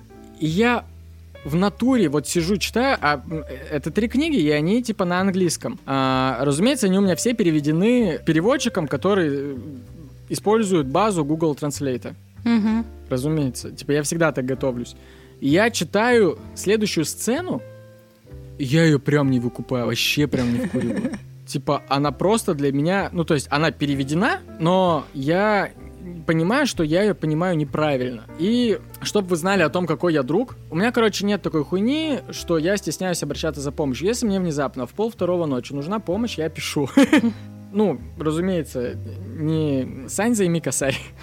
А если нужна какая-то помощь, которая особенно не, сильно ничего не требует от человека. Короче, сначала пишу, разумеется, с э, моей э, учительки по английскому татарской. Она, блядь, спит уже. Ну, время дохуя, она спит. Я такой напишу Мише. А Миша буквально перед этим буквально за час до того, как я сел писать подкаст. Чтобы вы понимали, короче, когда я сажусь, и у меня возникают какие-то вопросики ночью по кейсу, я всегда спокойной душой пишу Мишане, потому что я знаю, что в это же время, тоже поздней ночью, он тоже сидит, пишет только по своего маньяк. Но тут была проблемка, он буквально за два дня до этого дропнул уже выпуск, и все, и у него, типа, он взял выходные. И э, он пришел в магазин, типа, хотел взять алкоголь, и я над ним поржал, что он алкоголик. Он не стал брать алкоголь. Но зато эта мразь бородатая подходит, короче, к морозилке с э, мороженым, с красивым испанским, мор... красивые испанские морозилки с мороженым. Вот эти, которые Орео, блядь, вот эта вот вся хуйня, поняли, да? Которые для богатых. Фоткает мне такой, ебать, смотри, как красиво. Блять, вот пидор. Я такой, я такой, да, здорово, блядь. Здорово, классно, короче. Я такой, типа, думаю, ладно, короче, пойду немножко отдохну и сяду кейс писать. Проходит 40 минут, знаешь, что этот уебок делает? Mm. Скидывает мне следующую фотку, где эта штука, короче, у него на столе лежит. Мороженка. Блядь. Такой, ебать, я, смотри, говорит, я ее купил. А потом скидывает фотку, где он ее распечатал. Такой, ебать, она красивая. Такой, ты мразь! Блядь. Ты, ты пожелал ему приятного а у... аппетита? А у Миши вообще есть такая особенность, он часто фоткает мне свои покупки. Выебывается. Нет, ну просто типа, я, ну не знаю. Может, он в про... может, может, у них было так принято в прошлых отношениях. Ну, он довольно часто такой, ебать, смотри, что я купил. И это произошло за час до того, когда я столкнулся со своей проблемой перевода, с трудностями перевода. Я пишу ему, он не отвечает, такой, сука, обожрался мороженого и спит, блядь. Такой, нет, блядь, я тебя сейчас разбужу, блядь. Я такой, нет, ну я вижу... А, понимаешь, это те люди, у которых вот это твое любимое в Телеграме был недавно. Угу. У меня тоже такое было постоянно. У меня стоял, мне Настя э, заставила убрать эту функцию «был недавно» в сети. Когда недавно? Я не помню, блядь, когда ты был недавно. Может, короче, у меня остается висеть сообщение, я просто ему пишу, блядь, переведи это говно, говорю, не, не, не могу перевести. Ну, разумеется, такой, блядь, кто у меня не спит? Я такой, смотрю на часы, такой, о, а в Колорадо три дня сейчас. Я такой, типа, а у меня ну, подписчица там есть. Катя, привет. Я ей пишу, говорю, блядь, как на вашем ебучем языке это говно переводится? Разумеется, спрашиваю, ты типа не занята? Она такая, я типа бегать собираюсь, вся хуйня. Я такой, как у вас это переводится? Она такая, типа, сейчас напишу. Я говорю, просто запиши голосовухой, э, прочти вот этот текст голосовухой, э, но на русском. Она такая, окей. Она читает и мне объясняет, смотри, Тут, короче, говорит, слово э, to ground, это значит, типа, не посади... У меня в переводе это написано Мать посадила, сказала, что посадит Питера в землю до конца его дней. Как я должен это понять? Сьюзен сказала Питеру, что посадит его в землю до конца своих дней. Так он перевел, блядь, to ground. Угу. И а, она мне объясняет, типа, это на самом деле означает, типа, выбить дурь. А другой моментик был то, что слово fight оказывается, в английском, блядь, не всегда переводится как драка. Иногда это просто ссора, они часто используют. Только она мне это записывает, блядь, просыпается Миша, этот, как его, записывает мне голосовуху, то есть, чтобы ты понимала, он читает текст и ровно на те же мне моменты говорит, слушай, знаешь, меня, мне, я вот всегда читаю, мне Миша так говорит, мне я иногда читаю эти, блядь, книги нахуй, И меня так бесит, что они ту граунд, блядь, переводят по уебищному и файт.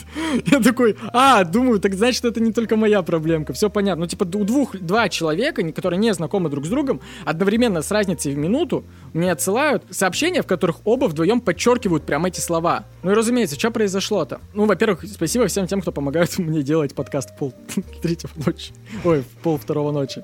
Вот. Напоминаю, полиция приезжает к дому Питера, потому что родители Джейн пожаловались. И они хотели просто поговорить с ним. И поговорить, точнее, с его родителями и с ним. Но мать Питера Сьюзен настолько охуела с того, то, что на ее, э, перед ее дверями полицейская тачка, что она такая, ты охуел, малой, блядь? В- возле моего дома у меня белоснежная репутация. Белоснежная, блядь.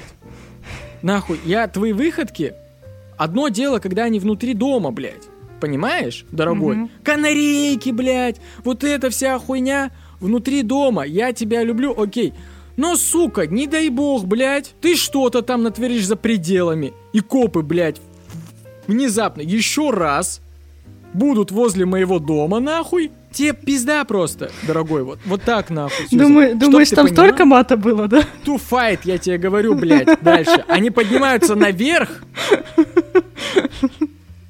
и он ей говорит, цитата, «Если тебе так важна твоя репутация, тогда мне проще выпилиться из жизни из этой, покончить с собой, но лишь бы ты не чувствовала себя неловко перед соседями». Только это вот, э, только вот так он ее немножко подосадил, Мгм. они поднялись наверх, продолжили ругаться, он ей сказал, все, блядь, мне пора уроки нахуй делать, отъебись от меня. Короче. И, собственно, все как бы. А полиция пришла, а полиция с ним не поговорила, потому что они пришли, они т- увидели, как Сьюзан на него орет, а они такие, ебать нахуй.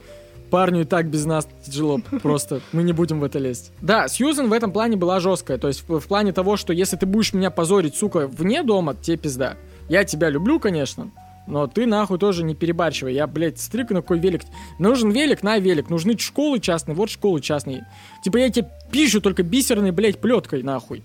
Даже не веником. Ну имей ты совесть, господи. Можно как-то без ментов-то? Да. Возвращаемся к нашему хронометражу. И если ты помнишь, что у нас по хронологии уже как бы должна наступить весна. И она наступает. Улицы Торонто стали чище. А что это значит? Что для Питера снова открылся весь город для путешествий. Для велопутешествий именно. Так. Потому что до этого там, типа, он только там вблизь своего района мог гонять. И в этот свой период его нападения стали намного жестче. Теперь он не просто просил детей раздеваться, Мгм. э, а он заманивал их в глухое место и душил их до потери сознания. Такой, Ой. типа, открыл клуб аутоэротической асфиксии. Мгм. То есть представь, что ты ребенок, вот ты уходишь гулять, они э, уходили из дома, а потом приходили просто внезапно в себя, такой щелчок, приходили в себя абсолютно голые в холодных ущельях. И это была, я- без преувеличения, огромная масса детей. Он типа делал это просто на конвейере. Ужас. Я не могу сказать э, число.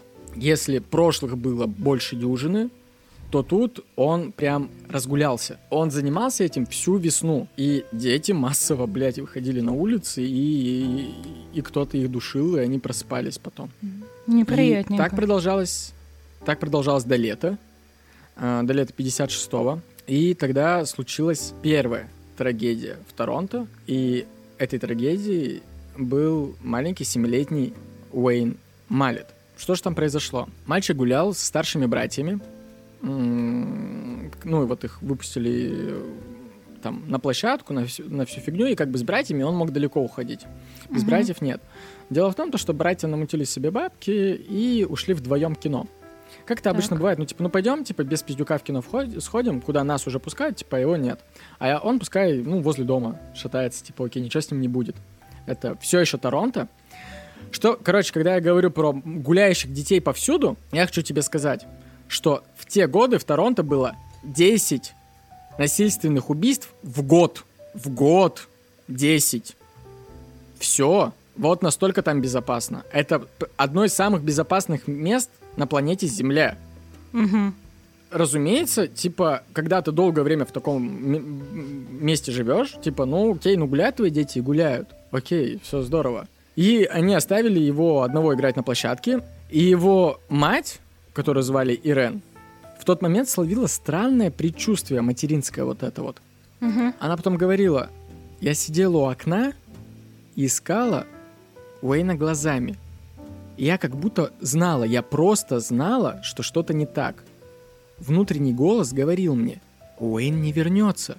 Э, Это было время 8 вечера, и она отправила отца, его звали Джек, чтобы он вышел на улицу и позвал сына. Но его нигде не было. И родители понадеялись, что Уэйн все-таки ушел с братьями. Ну, потому что, ну, может, они все-таки его взяли там с собой в кино. Потому что, ну, поводов переживать нету. Но когда братья вернулись с сеанса, оказалось, что они не брали его с собой, и родители сразу же подняли панику и позвонили в полицию. И тут же, в этот же момент, начались масштабные поиски. Прям полиция среагировала сразу же. А незадолго до этого маленький Уэйн, гуляя, забрел к железной дороге. Там к нему подъехал Питер на велосипеде.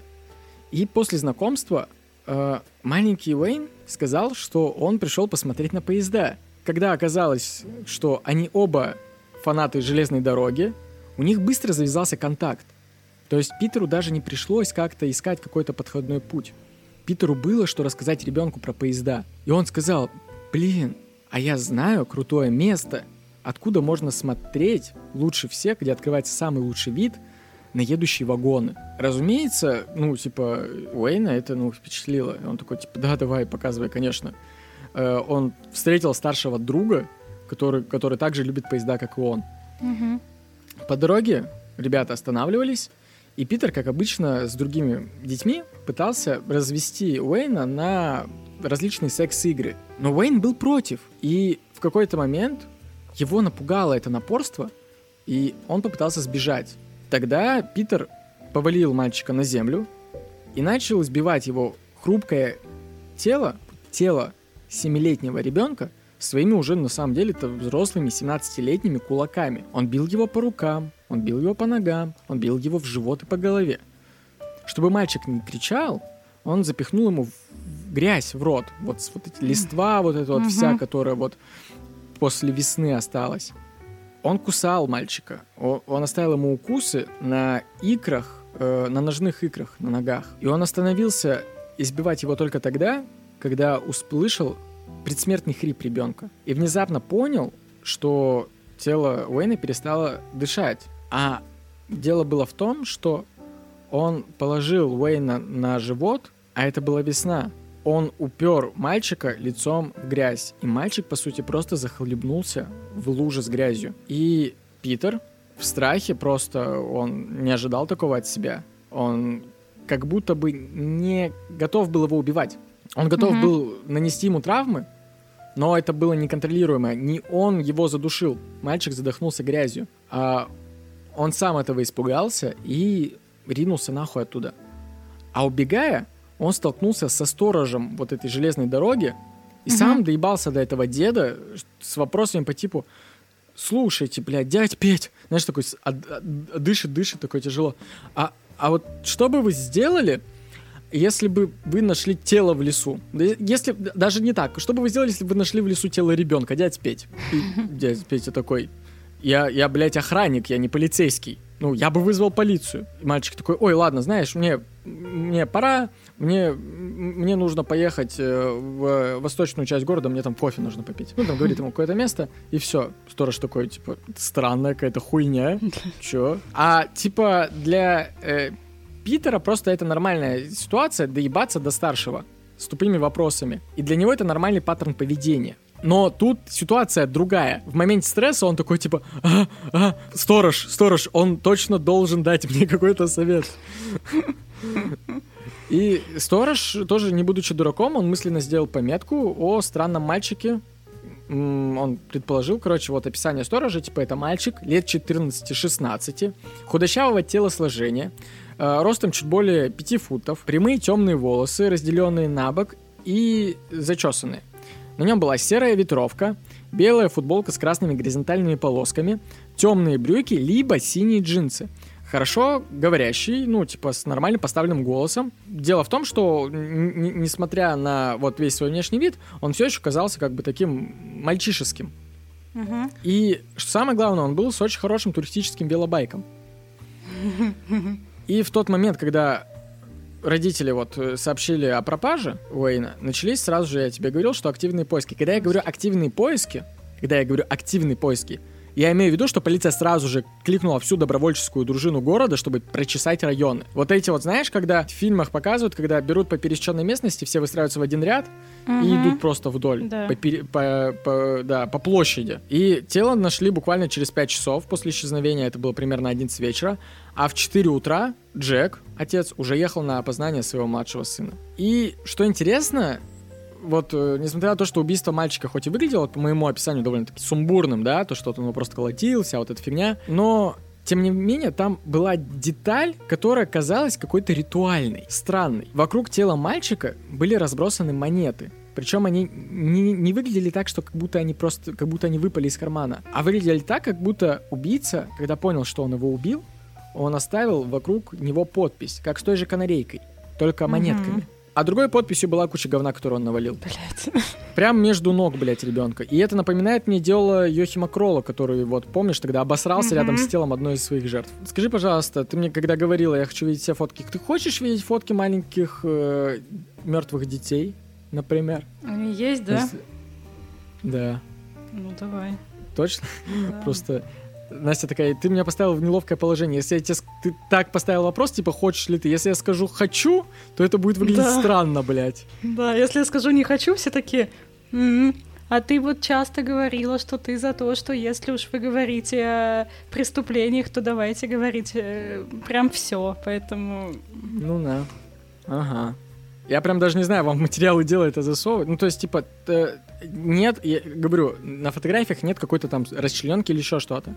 Но это все еще тело э, мертвого ребенка после избиения, который лежит. Э, я, наверное, опубликую так, то, что я, наверное, закину в виде поста, как это, закрытого, короче, статья телеграммовская есть внутренняя, вот я туда закину сделаю с пометкой, чтобы, типа, вам лишний раз. А то, блядь, Карина от меня отписалась в телеге, в курсе? Знаешь, почему она отписалась? Нет. Она мне такая, тоже у нас вышел какой-то подкаст. А, да, у нас с тобой выходил подкаст, и я прям в чат закидывал эти. Угу. Ну, это вот в прямом эфире, дела. который был, да. Слушай, либо он, либо, либо следующий. А, ли, либо до этого, который... Либо, ага. либо, либо до этого, либо до этого, который был. И он говорит, блядь, захожу в чат, говорит, там, типа, посмотреть, какие у тебя эти новые. И, типа, хуякс, и просто первый, говорит, что я вижу, блядь, это просто э, расчлененка. Я такой, блядь, а что ты ожидала, нахуй? Ну, то есть у меня что, блядь, канал Скорги или Проплетение бисером. Ну, да, а, а, просто ее, она сказала, говорит, я вообще, говорит, ничего против не имею, Просто дело в том, то, что, ну, она сама же пишет True Crime и смотрит до хера всякого говна. Но просто, говорит, именно в тот момент, в ту секунду, я, типа, была к этому не готова. И я такая, типа, я не хочу еще раз испытать это. И нахуй отписалась. Говорит, если ты будешь, если ты мне скажешь, что, Карина, я буду закрывать их хотя бы как-то, вот, чтобы я их не случайно... Говорит, я с радостью, говорит, на тебя обратно подпишусь. Я такой, не, не подписывайся. Там, если сейчас рандомно зайти в твой чат, там такое обсуждают, что даже если ты закроешь, это не спасет Карину. Ну и, собственно, я тебе говорил то, что в 4 утра отец приехал на опознание, и уже на следующий день родителям было разрешено забрать, собственно, для похорон тело ребенка, потому что, ну, его обследовали. И ровно с этого же момента, получается, уже с утра детективы начали очень активную работу с этим делом, потому что это, блядь, Канада, и тут с этим не шутят. Полиция э, разделились на две команды. Одна опрашивала всех детей и всех свидетелей по горячим следам, ну, собственно, в том числе вот, вот этого сторожа. Опрашивали они на предмет странных подростков, которые ездят на велосипедах. А вторая занималась некоторым творчеством. По типу, а давайте мы возьмем другого ребенка, отправим угу. его гулять без присмотра на стройку. И посмотрим. И посмотрим, попробуем поймать его на живца. И они отправили. И знаешь что? Ребенок нахуй пропал. Они проебали ребенка. Они проебали, блядь, ребенка, которого отправили гулять. Но через час его вернули. Его привез другой подросток на велосипеде и отдал его матери. Он такой, на Заберите. Да, вы чё нахуй, ебанулись, что ли? Детей тут раскидывают. Вообще-то тут маньяки ходят, блядь. Ну, они не знали, что это маньяк, на самом деле. Они просто, типа, просто они тогда то, что это, это какой-то, блядь, изверг на велике. И казалось бы, на самом-то деле у полиции было охуенное описание, ну, Вообще. которое дал, которое дал э, сторож. Сторож. Точное место и время и средства передвижения. Все было. То есть, пожалуйста, на чем ездит, как выглядит, где конкретно и в какое время. Просто осталось просить всех пиздюков в этом районе, потому что кто-то из них бы точно бы указал бы на Питера. Угу. Потому что, ну, пиздюки общались. И они этим и занимались, и некоторые девочки постарше даже говорили, что да, к нам подходил именно вот такой парнишка и предлагал нам всякие мерзости, но мы его посылали к ебени матери. И тут произошло нечто невероятное. Буквально за три дня до убийства другой подросток по имени Рон Моффат решает сбежать из дома. Сбегает он из дома, потому что, ну, ему не нравится там атмосферка, потому что они там ругаются, вся херня, ему 14. Угу. Это, ну, это нормальный возраст, когда ты хочешь сбежать из дома. И незадолго до того, как родители вернутся, вернулись, вот, собственно, домой с работы, он просто берет подушку, одеялко и спускается в подвал своего многоквартирного дома, в котором они жили, и селится там. И Рон и раньше убегал из дома, и поэтому первые пару дней родители даже не беспокоились. Ну, потому что, типа, 14 лет, он уже убегал, вся херня. И Рон не ходил в школу э, все это время. Вместо этого он 4 дня ходил на сеансы в кинотеатр, в котором же, собственно, и подрабатывал. Угу. И, блядь, я когда вот это вот писал, я постоянно, когда слушаю про то, с каким забвением дети в 50-е гоняли в кинотеатр, я такой, блядь, а что ж там такого пиздатого отошло? открываю список лучших фильмов, я такой, блядь, там в натуре пиздатые штуки шли. Прям, там, там Курасава шел. Там у Хичкока лучшие фильмы. Такой, да конечно, блядь, конечно, нахуй. Я бы тоже убегал. И полиция, разумеется, опрашивает все учебные заведения и узнает, что один подросток, 14 лет, не приходит в школу как раз все это время.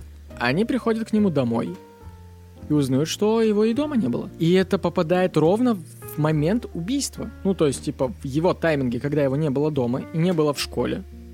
Это было ровно в то же самое время. И они делают обыск в комнате Рона. И в этом же доме очень быстро находят э, его лежанку с подушкой и с э, одеялом. И он там прям спал в этот момент. Угу.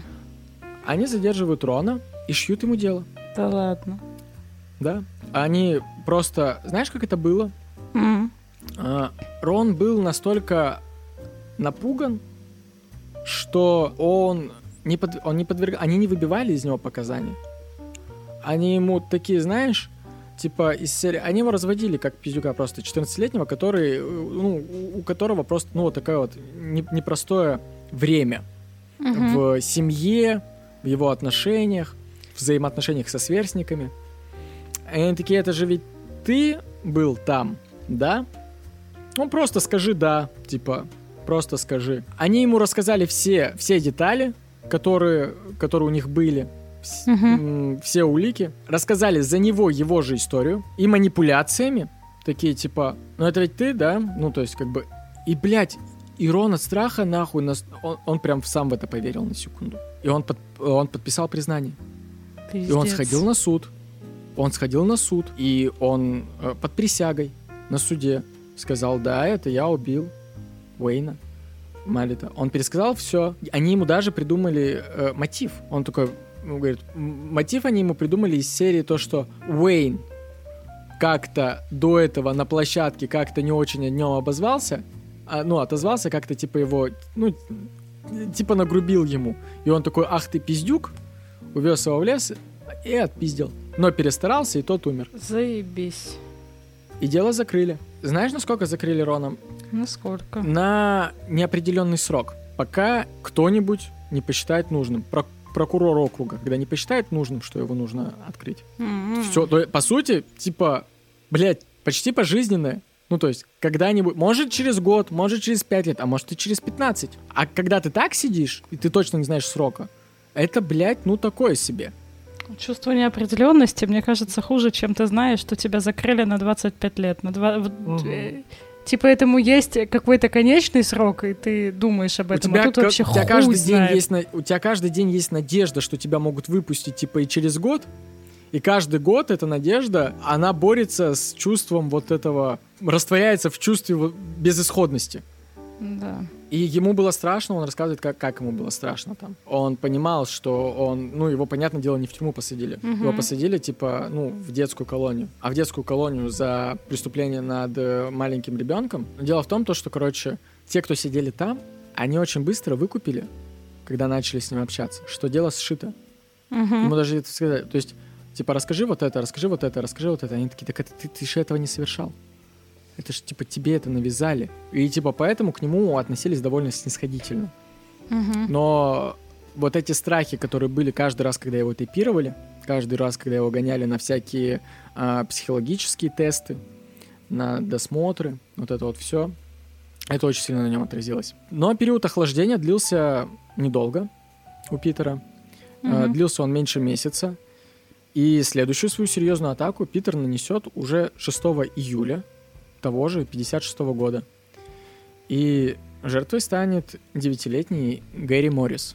И в этот момент Питер включит уже режим продумана, как это у нас обычно бывает, со вторыми жертвами. И он поедет похищать ребенка в более бедный район Торонто.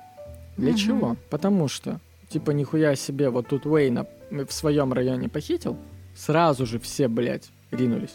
Надо, блядь, пиздить детей там, где на них как бы похуй. Из Мгм. менее благополучных семей.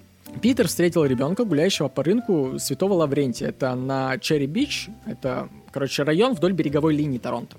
Мгм. А, это не очень, короче, богатый район.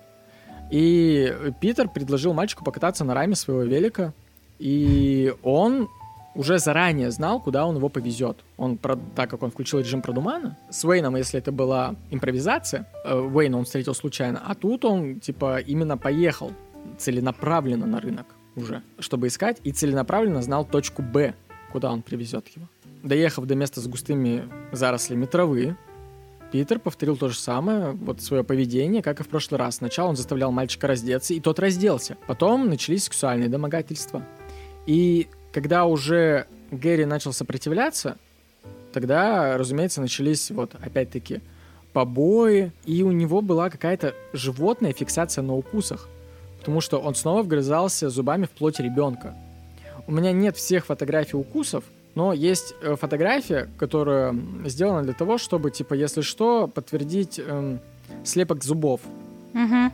Он оставлял такие следы на шее, и здесь вот только гематома, а там, типа, прям э, на некоторых местах э, Рваные типа, раны, да? Ну, почти что да. Около того. И в этот раз как бы были укусы на разных частях, в том числе и на шее. Он понимал, что он не хочет, как в прошлый раз, бить ребенка. а, типа вот так же бесконтрольно. Потому что в прошлый Мгм. раз это было бесконтрольное убийство. И он такой, так, в грязь я больше его сувать не буду. Буду просто пиздить. Но Гэри умирает, и он умирает от разрыва печени. Настолько сильно он его хуярил. Питер снова расстроился от того, что жертва умерла, а он это никак не контролировал.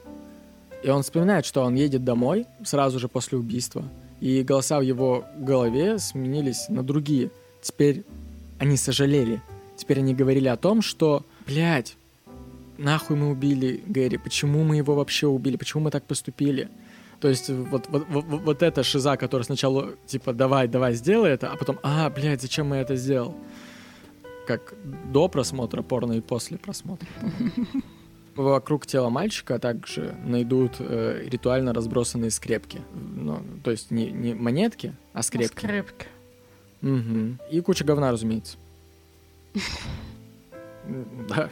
И план его сработал, на самом деле продуманский. Мать ребенка обратится в полицию только спустя несколько дней. А ему даже не 14. А- Но она такая, да бля, мой девятилетний сын уже убегал из дома. И он постоянно говорил, что хочет уйти путешествовать с бродячим цирком. Это нервный А. смех был. Я нет, я на самом деле такой, блядь, вот клевые мечты у пиздюков в 50-е. Ну, Мам, я уйду из дома и пойду, пойду тусить с бродячим цирком. и мама такая, да в принципе пиздуй. Ну, короче, э, и считай, это случилось в начале июля, а тело его не найдут аж до самого октября. Но, несмотря на то, что полиция найдет и какашки, и разбросанные скрепки, но мы же знаем, что у полиции память, как у золотых рыбок, да? мгм, Тем более убийца прошлой жертвы у нас же уже сидит в тюрьме, поэтому мгм, они не связали это в серию. мгм. В этот раз не было никакой громкой шумихи, потому что нашли старое тело, ребенок, ну, типа, уже была шумиха по поводу его пропажи, но шумиха не то чтобы сильная. Тут нашли его тело, уже там не было никакой там паники в прессе, в обществе. Такие, типа, давно лежит тело, что-то с ним произошло, ну, кто-то его избил, там, типа, вся херня. Мгм. Окей, но, а, короче, как, так как в первый раз не было. И это сыграло на руку э, Питеру. И Что самое интересное, Питер рассказывает, что когда он читал в газетах о том, что убийца его первой жертвы был пойман, он, разумеется, короче, ну, так же, как и многие убийцы, завидовал немного отчасти вот этой популярности, типа, какого хуя? Почему? М. Это на самом деле не его работа. Почему он мою работу себе, блядь, приобщает? И относительное спокойствие продолжалось до зимы следующего года. Мгм. То, что точно не было убийств, ну, я уверен, что их не было. Я не думаю, то, что их не, не раскрывали еще что-то. Это все-таки Торонто, и как бы они, скорее всего, бы увидели. Возможно, он как раз-таки сублимировал свою похоть как-то вот именно на... У него было, ну, все-таки чувство сожаления. Два, два ребенка, которых он... Они с небольшим интервалом были, и он не хотел их убивать, но убил. А, И он такой думает, ну ладно, типа, буду действовать по старой схеме. Но 19 января, уже получается у нас 57 года, Мгм. это была, считай, практически годовщина от того времени, как в его голове поселились голоса. В этот день он познакомился с маленькой Кэрол Войс. И ей было 4. Девочка гуляла со своим другом, сверстником, на детской площадке. И, ну, за ними как бы тоже так присматривали, но, типа, родители были где-то недалеко, возле дома. То есть они гуляли, ну, 4 года гуляют вдвоем, условно, на площадке возле дома. Питер подъехал к ней на велике, на своем, и спросил такой, типа, тебе сколько годиков? Она такая, 4. Он такой, слушай, а ты когда-нибудь была в Йоркширском районе Торонто? Она такая, нет. Он такой, а ты была когда-нибудь на озере? Она такая, да. Он такой, а хочешь, я тебе покажу район вот этот вот Йоркширский. На велосипеде мы туда прокатимся и обратно. Она такая, хочу. Он видит, что рядом мальчик стоит, и чтобы он не паниковал, он такой, а ты хочешь? И мальчик такой, я хочу. И он такой, давай мы девочке уступим, сначала девочку вперед свожу, а потом тебя. Он такой, хорошо. Все, он садит ее на этот, на руль, не на раму, на руль. Ну, она ж маленькая совсем, Мгм. помещается на руль. Вот. Она едет такая в своем этом, детская бежевая шуба, красные перчатки, черные, черные сапоги. И он увозит ее в лесистый овраг, скидывает и сразу же начинает ее душить до потери сознания. То есть не убивать, но он такой типа, я убиваю детей в тот момент, пока я их избиваю, потому что они в сознании сопротивляются. А надо сделать, как я делал с прошлыми детьми, сначала их просто придушить. Он ее придушивает, она теряет сознание, и он начинает пальцами выдавливать ей глаза. Она, разумеется, приходит в чувство от такого, но он выдавливает ей глазницы. И она, блядь, с его нахуй пальцами в своих глазницах, цепляется ногтями ему в ебало и пытается сопротивляться вот эта маленькая четырехлетняя девочка. Но он оказывается сильнее, и он убивает ее ударом по голове. Она падает, он ее раздевает, производит э, действия сексуального характера своими руками с ней. И как потом скажут парамедики, последнее, что лишил ее жизни, стало то, что он проткнул ее веткой. Но он проткнул ее веткой во влагалище. Такой, блядь, четырехлетний ребенок, как ты нахуй умудрился, сучара? Как ты, блядь, просто? И он так и оставил ее с веткой голую. А она лежала во враге. Это было во враге. Он начал подниматься наверх, а это январь и скользко. И он подскользнулся на этом овраге, ну, то есть он в горку поднимается, и он скатывается вниз, ногами вперед, и, блядь, ногами нахуй еще раз ударяется ей в голову. Судмедэксперты сначала думали, что он, уходя, пнул ее по голове, но он такой, не-не-не, я, типа, поднимался вверх, вот так вот споткнулся, и что-то как-то так получилось, что прям, типа, ногами ей заехал по голове. Он поднимается, прыгает на велик, и так получается, что он в лазе из оврага, там как-то, на удивление, было слишком много свидетелей. Ну, то есть не самого убийства, а просто того, что чувак вылазит из оврага. А мы знаем, что он в панике так себе продуман в плане социальных взаимодействий. Там парочка стояла пожилая, и он такой, если там вдруг найдут тело мертвого ребенка, я, то они захотят обвинить в этом меня. И уходит, блядь. Блять. Я такой, ну нихуя ж ты себе, блядь. У меня Придумал. разные были, конечно, типы, блядь.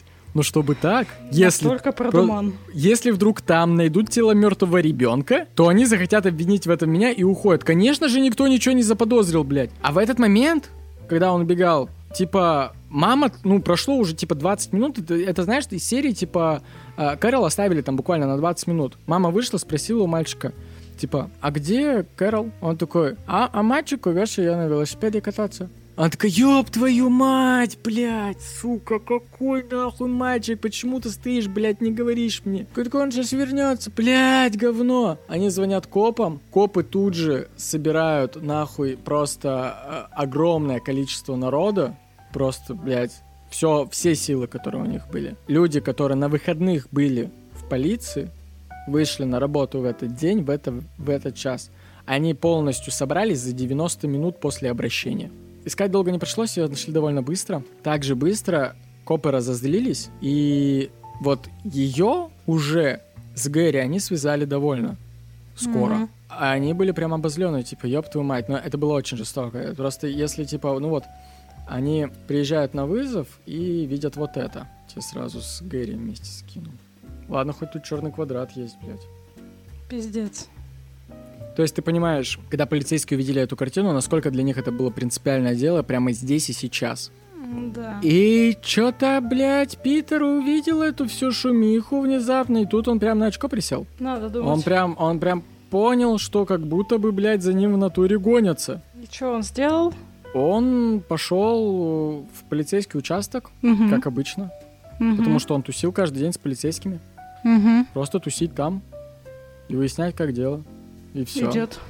Мгм. Да. Знаешь, как он потом сказал? Мгм. Если вы собираетесь что-то сделать, последнее, что вы сделаете, это сломаете установленные вами шаблоны. Ну, типа, я буду меньше вызывать подозрения, если в этот день я внезапно не приду в полицейский участок. Ну да. В тот день он говорил, что, типа, я в натуре ходил и оглядывался по сторонам. Каждая проезжающая машина, казалось мне, что она приехала за мной. Случился даже очень забавный случай. Его брат, старший, который на 7 лет его о, на 10 лет его старше, он в тот момент уже отучился на юриста. А, ну он учился на юриста. Был практически юрист без пяти минут. Он сидит, они сидят дома, э, он э, листает газету, поворачивается такой на брата на своего и такой, Питер, а ты вот в это время что делал? Ха-ха-ха. Такой сидит, такой, блядь, ничего, очень смешно. Ну и, короче, полицейские достаточно быстро выкупают, что это он, потому что, короче, как получилось? Почему они до этого не могли понять, и сейчас Мгм. могли понять? Как раз-таки те полицейские с того участка, в который он приходит, он, типа, оттуда уходит, они такие, все, пиздюк, типа, не мешай нам, мы тут, типа, ищем, блядь, внезапно Мгм. такого же человека, как и ты, нахуй. Ну, так совпадение. Пум-пум-пум. Пум-пум-пум. Типа он уходит, и они такие, блядь, ничего странного нет. И они решают, типа, сразу не пиздовать на этот, на рожон, э, потратить там минутку своего времени, чтобы посмотреть его досье. Мгм. Смотрят его досье, смотрят его медицинскую кар- карточку, и они такие, а, он ёбнутый. Всё понятно. Поехали, поехали в школу. И в школе Мгм. его задерживают. Он как раз в последнем классе в своем учился. То есть, типа, выпускной класс его был. Мгм. И знаешь, что он попросил полицейских в первую очередь, когда они его арестовали? Он Нет. попросил их защитить себя от матери. Последнее, нахуй, что он хотел делать, это чтобы, блядь, видеть маму. Мне было слишком стыдно. Я чувствую облегчение теперь, когда я рассказал вам правду, потому что я волновался. Что бы ни случилось, я не хочу идти домой сегодня вечером, даже если бы меня сегодня выпустили из тюрьмы. Я не хочу смотреть в глаза своим родителям. Этим заканчиваются показания признательные Питера Мейнреда. Но на этом не заканчивается наша история. Уйдем отсюда. Нет, конечно. Короче, он в натуре, он так ссал свою мать, что им приходилось... Короче, вот они его возили по местам преступлений, и обычно преступников в этот момент защищают от матерей убитых. Угу. А они смотрели, лишь бы Сьюзан не пришла и не уебала его нахуй. Он там за решеткой, когда она там к нему приходила, он ей все рассказал, во всем признался. Она была в, жесть, в жестком ахуе, но он в натуре, в тюрьме спрятался от нее. То, что он понял, если он выйдет, блядь, если вы меня сейчас выпустите, она меня убьет. Угу. И он себя там чувствовал более в безопасности, чем на воле на этот момент. Она бы прям могла бы, да? На самом деле, ну, блядь, типа, она орала просто на него, как, как, как ебанутая. Ну, типа, с кем не бывает. Ну, он же у нас Ну такой да. неженка. Ну и что у нас происходит дальше? Его признают невменяемым. Ну, Врачи его обследуют. И вот эта фотография первая, на которой он красавчик, типа, угу. она сделана как раз-таки, когда он проходил психиатрическое обследование. То есть вот а, макшот сделанный, где он в очках, это в тюрьме, ну, типа Мгм. при задержании. А этот, э, когда он проходил обследование. И он буквально незадолго до задержания, он проход- продолжал ходить к психологу, ну, там, к Мгм. психиатру. И он Мгм. буквально незадолго до этого проходил тест Роршаха, М, популярный тогда. И он его не прошел, блядь. Чего бы. И типа, и по сути, даже не предвзятые судебные вот эти вот все бумаги, они показывали, что он типа не в себе. То, что это действительно были голоса, то, что это... а, чтобы ты понимала, Торонто, его действительно много людей хотели посадить. Прям хотели Мгм. посадить. Это было не халатность одного доктора. То есть его действительно много раз перепроверяли. И много раз приходили к тому все, то, что, Что он, он прям... Да, он типа, он свихнувшийся, просто поехавший нахуй. И в тюрьме-то он пробыл на самом деле, по-моему, отчасти дней 10. И я сейчас постановление из суда тебе зачитаю. Настоящий суд постановил, что обвиняемый Питер Вудкок, Вудкок Вудкок. должен содержаться под строгим контролем в психиатрической больнице Торонто в упомянутом графстве Йорк до тех пор, пока не станет известно о волеизъявлении его чести вице-губернатора провинции Онтарио.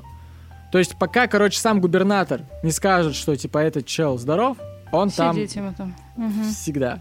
А сейчас я тебе прочту другое постановление другого суда, который зачитал Рону Мафату, судья, когда его освобождали, потому что, ну, нашли ж преступника все-таки. Мгм. И это ж не, не СССР, когда, Ну да. типа, у нас три человека за одно убийство в разное время сидят.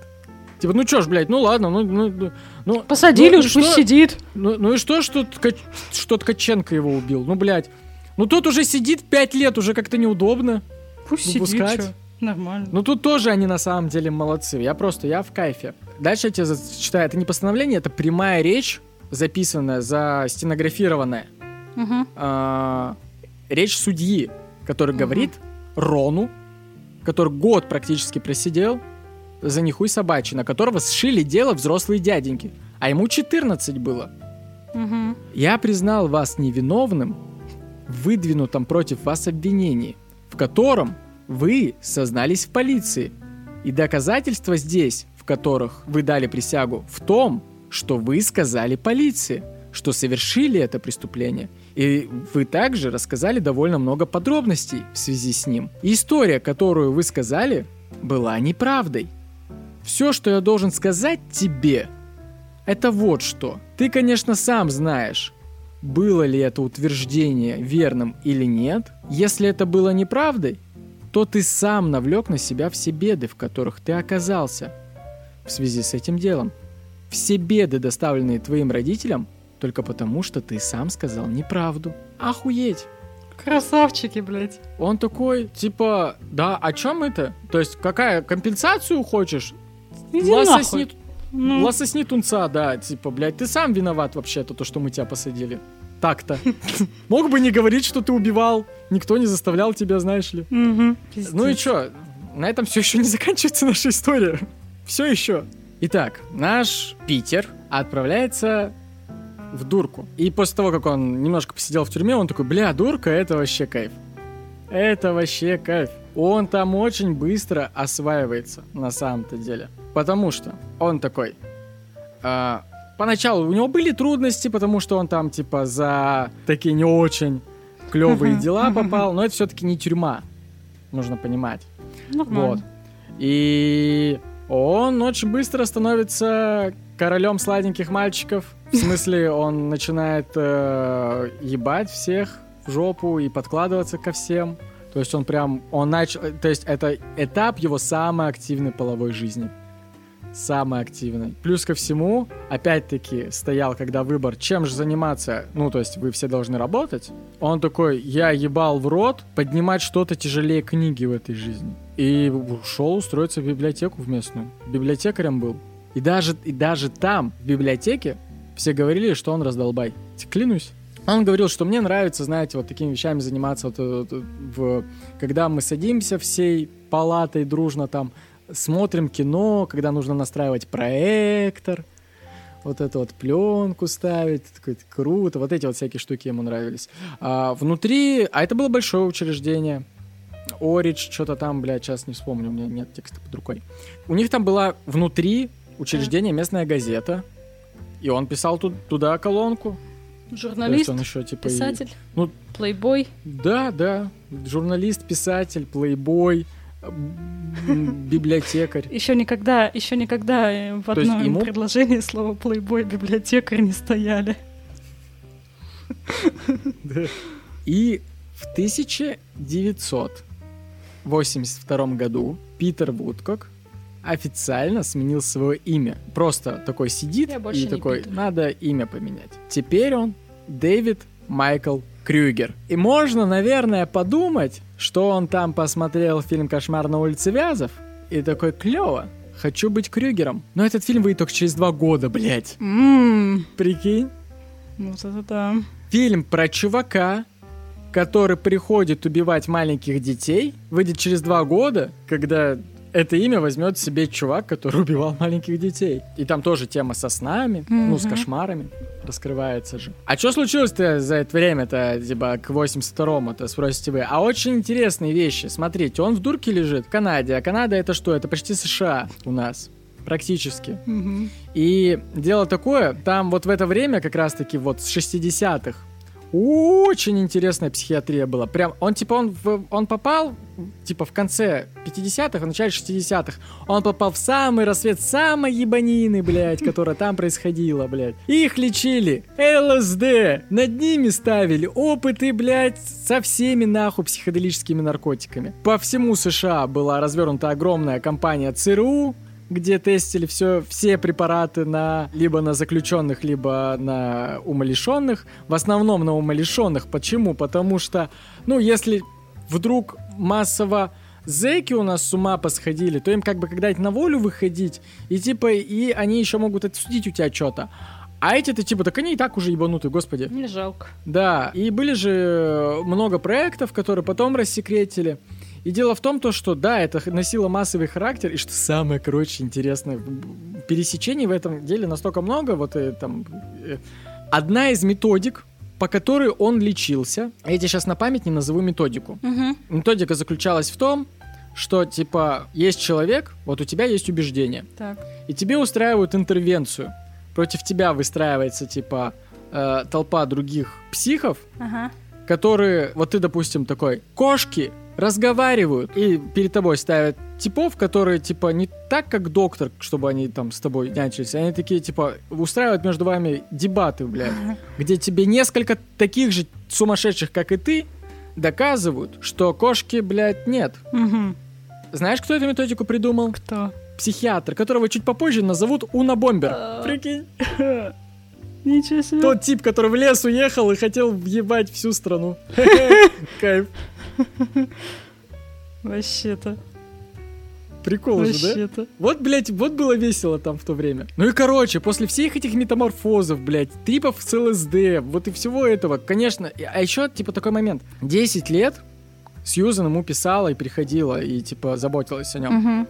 А спустя 10 лет, видимо, родственники как бы, ну, поняли, что они теряют мать, Мгм. то, что она сильно загналась, и они, типа, заставили ее переехать, видимо. Короче, они вытащили ее а, от Питера, Мгм. изолировали, и а, она испарилась из его жизни. Все, вся его семья испарилась. Короче, он остался один. И он такой, ну все, у меня, типа, нет последней ниточки э, с этим. Я должен просто признать свою ебанутость. Я тут, это мой дом. Э, Вот. Э, Я такой вот молодец, короче. Теперь я Дэвид Майкл Крюгер. И, короче, там же у него э, был кореш Да ты что? некоторый, а, которого звали Брюс Хэмилл. Так. Что нужно знать про Брюса Хэмилла? Во-первых, он чуть помладше него, не- ну, немножечко, но помладше, Мгм. короче. И у него была мания насилия. М, И он просто хотел причинять людям больно, потому что почему бы нет. Прикольно же. Он пытался зарезать своего спящего пьяного друга гея, просто потому что сидел у него в гостях и такой, блять, вот, вот мой кореш, а вот нож. Что будет, если мы это скрестим, блядь? Ну, у него, короче, он его по итогу не зарезал ни до смерти, все в порядке. Потому что мания насилия, но не мания убийства. Важный, блядь, моментик. Не путать. Да. Потом он пробовал убить студента, вот уже, ну, типа, как, как-то с ним расправиться, Мгм. который оскорбил его и задел его чувства за две недели до этого. Брюс Хэмилл просто не очень умный парень, и он две недели ходил и соображал, что то, что ему сказал рандомный студент на улице, что это было оскорбление.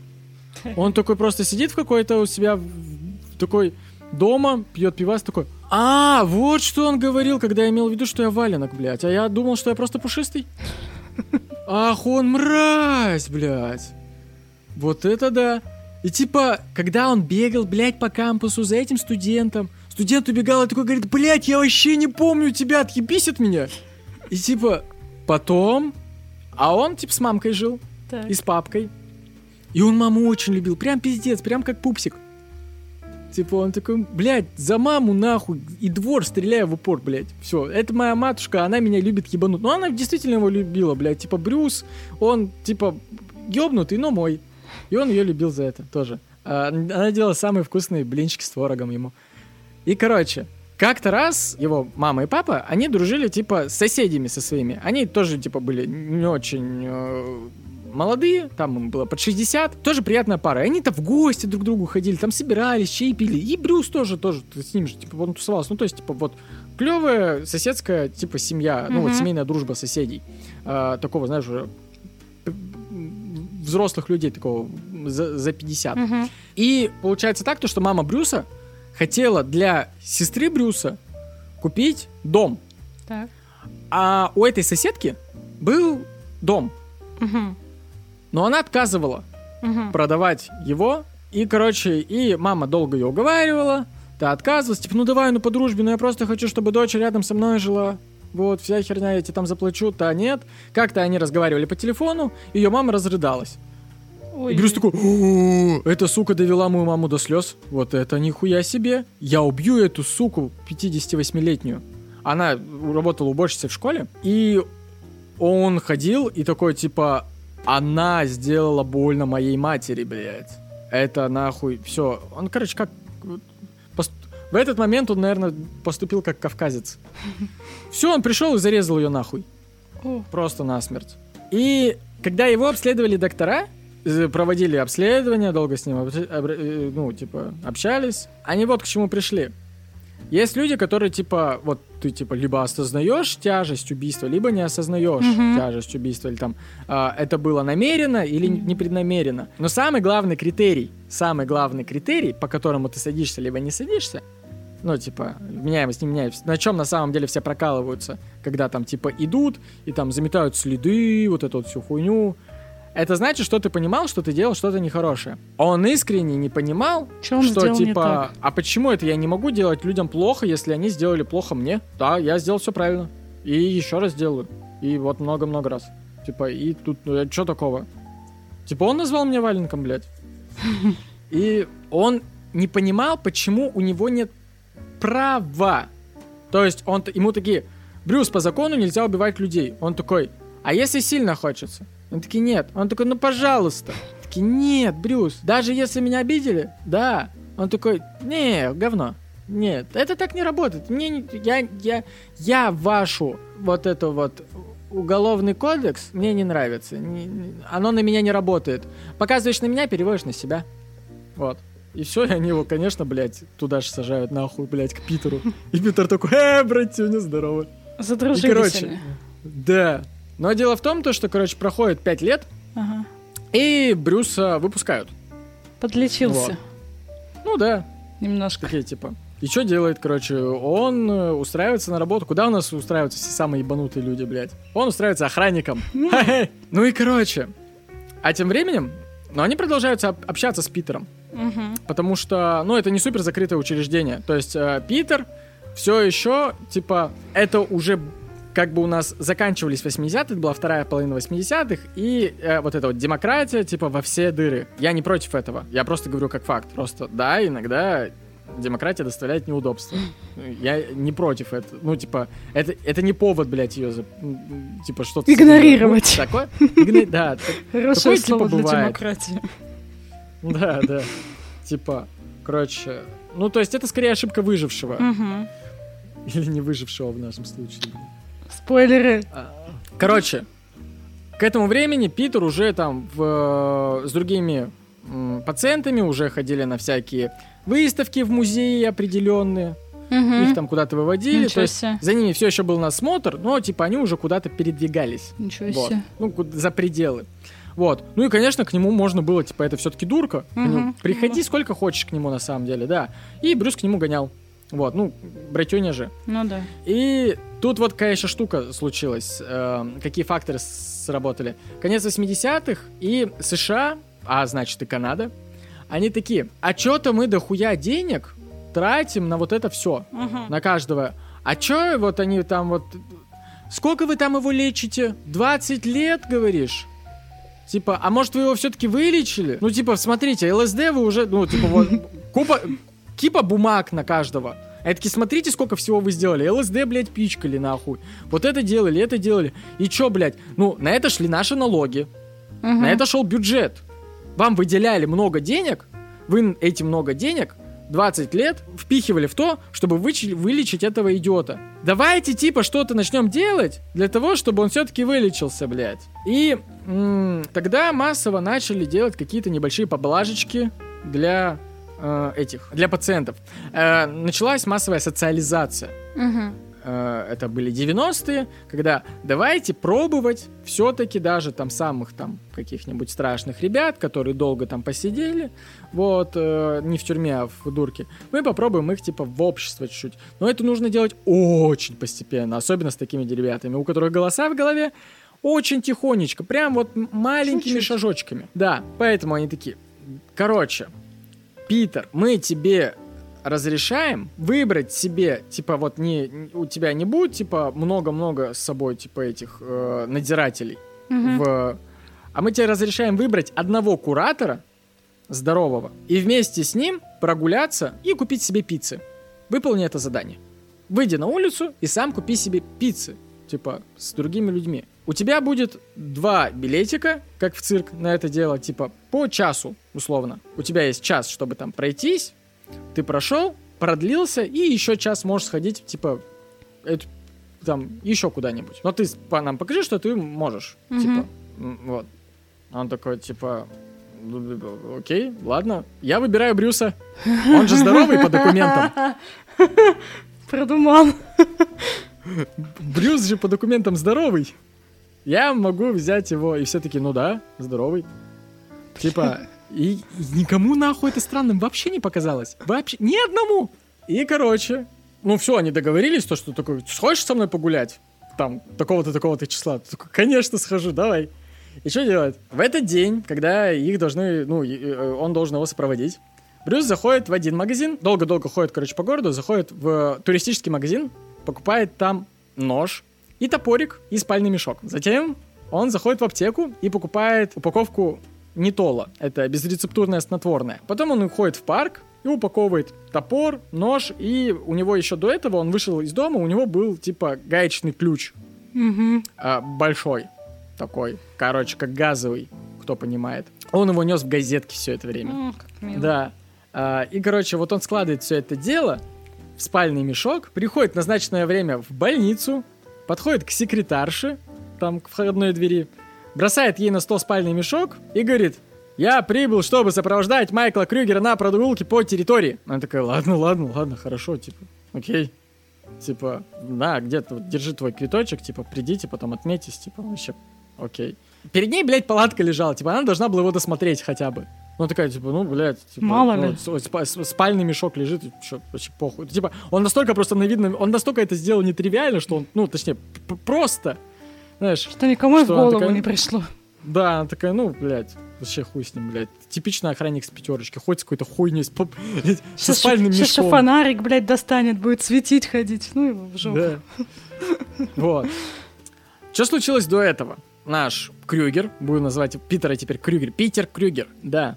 У него был такой чел в, в дурке, которого звали Деннис Кэр. И э, этот Деннис Кэр тоже попал под эту хуйню, то, что его типа выпускали, и он там гулял, свои дела делал. Мгм. Вот.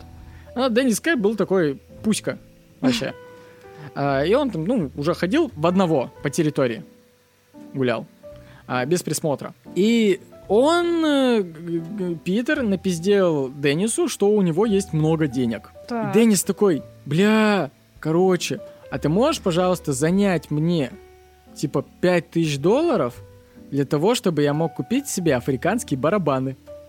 Ну, блядь, у сумасшедших свои приколы. Тот такой, конечно, могу. И он настолько ему подыграл, что, типа, он такой, смотри, у нас, я тебе дам под такое-то время, под такой-то процент, под Серьезно такой-то подошел. залог. Да, да, и Деннис Кэр такой поверил прям, типа, окей. И первый раз они вышли и договорились, то, что они встретятся с Деннисом ну, в первую прогулку. Мгм. Они встречаются с ним, все, он нам говорит, говорит, все, говорит, окей, говорит, мы сейчас, типа, я сейчас в первую прогулку, типа, иду за деньгами, а во вторую прогулку я этот, типа, мы с тобой встречаемся в обозначенном месте, чтобы нас никто не видел, а я тебе там деньги передаю. Он такой, все, окей, без проблем. Они уходят, и, ну, в этом, типа, обозначенном месте, они, типа, недалеко от этого, в соседних кустах, оставляют вот этот мешок Мгм. спальный с, с орудиями, с, с орудиями. С орудием. А, уходят обратно, отмечаются такие, типа, привет, типа, вот, я, видишь, нормально сходил, погулял, типа, час. Вот, даже быстрее вернулся. Че, отпустишь еще на час? Она такая, да, да, знаешь, что это вот девка такая на проходной, такая, на, достает уж там, пиздуй. Такой, типа, он уходит, они встречаются, короче, с этим Деннисом. Он такой, ну что, где деньги? Он такой, сейчас, здесь, в мешке. Достает гаечный ключ и захуяривает его просто, блядь, просто с нихуя. Просто потому что, блядь, просто я могу. Просто, вот, типа, у него не было мотива. И у Брюса не было мотива. Они просто такие, А чё бы а нам не захуярить Дениску? Как бы. они такие, мы давно не убивали людей. В пизду пиццу есть идея получше. Блять, Настя, их 20 лет лечили. Вот насколько было бездарное лечение, насколько, типа, когда говорят, я, я все время защищаю, типа, преступников некоторых, типа, да он исправился, да выпустите его уже. Нет, блядь, есть типы, которого ты, типа, 20 лет, он сидит в библиотеке, спокойный нахуй. Ты его выпускаешь один раз, купить пиццу, блядь. И он такой, нахуй, я знаю, чем я займусь это время, нахуй. Отлично, я, я проведу так время. Кайф. Есть подозрение, что хуярить ЛСД в библиотеке неэффективно. Что Весело, происходит? но нет. Короче, они его захуячили. А, И они закинулись, типа Хэмил и он закинулись этим э, таблетками снотворными. И Хэмил начал свой ритуал. Он и Крюгер, оба залитые кровью.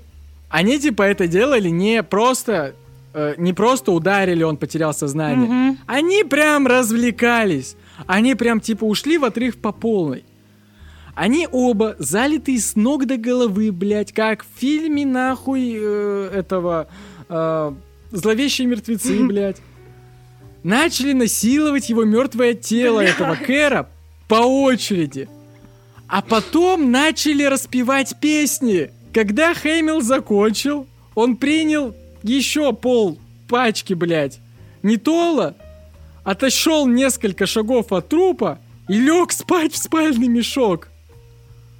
Это потрясающе. Типа... А Крюгер, он такой, чем бы мне заняться? А буду-ка я его расчленять.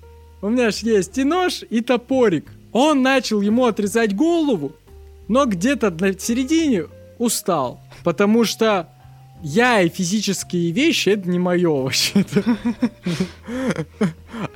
Типа, я тяжелее книги, ничего не понял. Такой, это он просто, он сидит такой, пилит, пилит, коверит. И такой, блядь, это утомительно нахуй. Вообще скукота какая-то, да. Сидит весь в крови, а в нем, типа, таблетки снотворного еще, такой, типа, ему хорошо. Что он делает? Он такой, типа, ну, у меня, в принципе, еще есть время погулять. Пойду куплю пиццу. Нет, он идет в полицейский участок. Приходит к ним. Такой, Здрасте. Типа, чуваки, здорово. Вы меня помните? Я, короче, сейчас типа убил. Он вон там в кустах. Со мной был друг. Брюс. Он на самом деле не сумасшедший, он уже отлежал со мной. Ну вы ему не верите, на самом деле он все еще ёбнутый, он там спит. Типа, ну вы его типа отпустили, но на самом деле нет. Я вот, да, доказательство, что он такой же ебанутый, как я. Короче, вот там типа Брюс спит, рядом тело расчлененное. Мы там потрахались, бля. Короче, развлеклись. Интересно вот. провели время, все хорошо. Вот. Они такие в ахуе просто такие, блядь, бегут туда. И и в натуре видят... Ну, просто это звучит как сюр сначала, когда к тебе приходит такой чувак да. часто. Типа, они такие лежат, и такие, ебать, в натуре. Лежит, блядь, расш... пол, полурасчлененное тело, блядь, недопиленная голова, нахуй. И, и чел, блядь, храпит в спальном мешке рядом, блядь, и обнимает топорик. Они такие, нихуя себе. Во время своего пребывания в полицейском изоляторе города это зафиксировано. Крюгер мастурбировал на глазах на полиции, у полиции. Он продолжал это делать в больнице всю ночь и в окружной тюрьме. В целом, позже полиция сообщила, что Крюгер мастурбировал не менее шести раз за первые 10 часов своего заключения. Дальше запись из цитаты Крюгера. Говорит, наступает утро, я просыпаюсь. Ну, в изоляторе уже. Угу. А они подают мне яичницу с беконом. Потому что сегодня воскресенье. Я не ел яиц с беконом уже 5 лет. Я получил бекон и яйца. И это означало, что, типа, чтобы получить, блядь, бекон и яйца, мне нужно было совершить убийство. В этой системе вы буквально должны кого-то убить, если просто хотите хорошо позавтракать. Это его цитата, блядь. Ему так насрать к этому моменту просто. Он признал полностью свою шизу. Отъехал а, вообще окончательно. Хочешь покажу, как он выглядел к тому моменту? Ой, очень интересно. Он такой омерзительный. На. Блять. Девочки, никогда не выбирайте красавчиков. Короче, это Эрик... Короче, это Эрик Картман. Пиздец. Прям. Серьезно, да? В шортах. Вот, вот представь этого типа, который облитый кровью, насилует, блядь, чувака и пытается ему голову перепилить, блядь. И радуется, пиздец, как ребенок.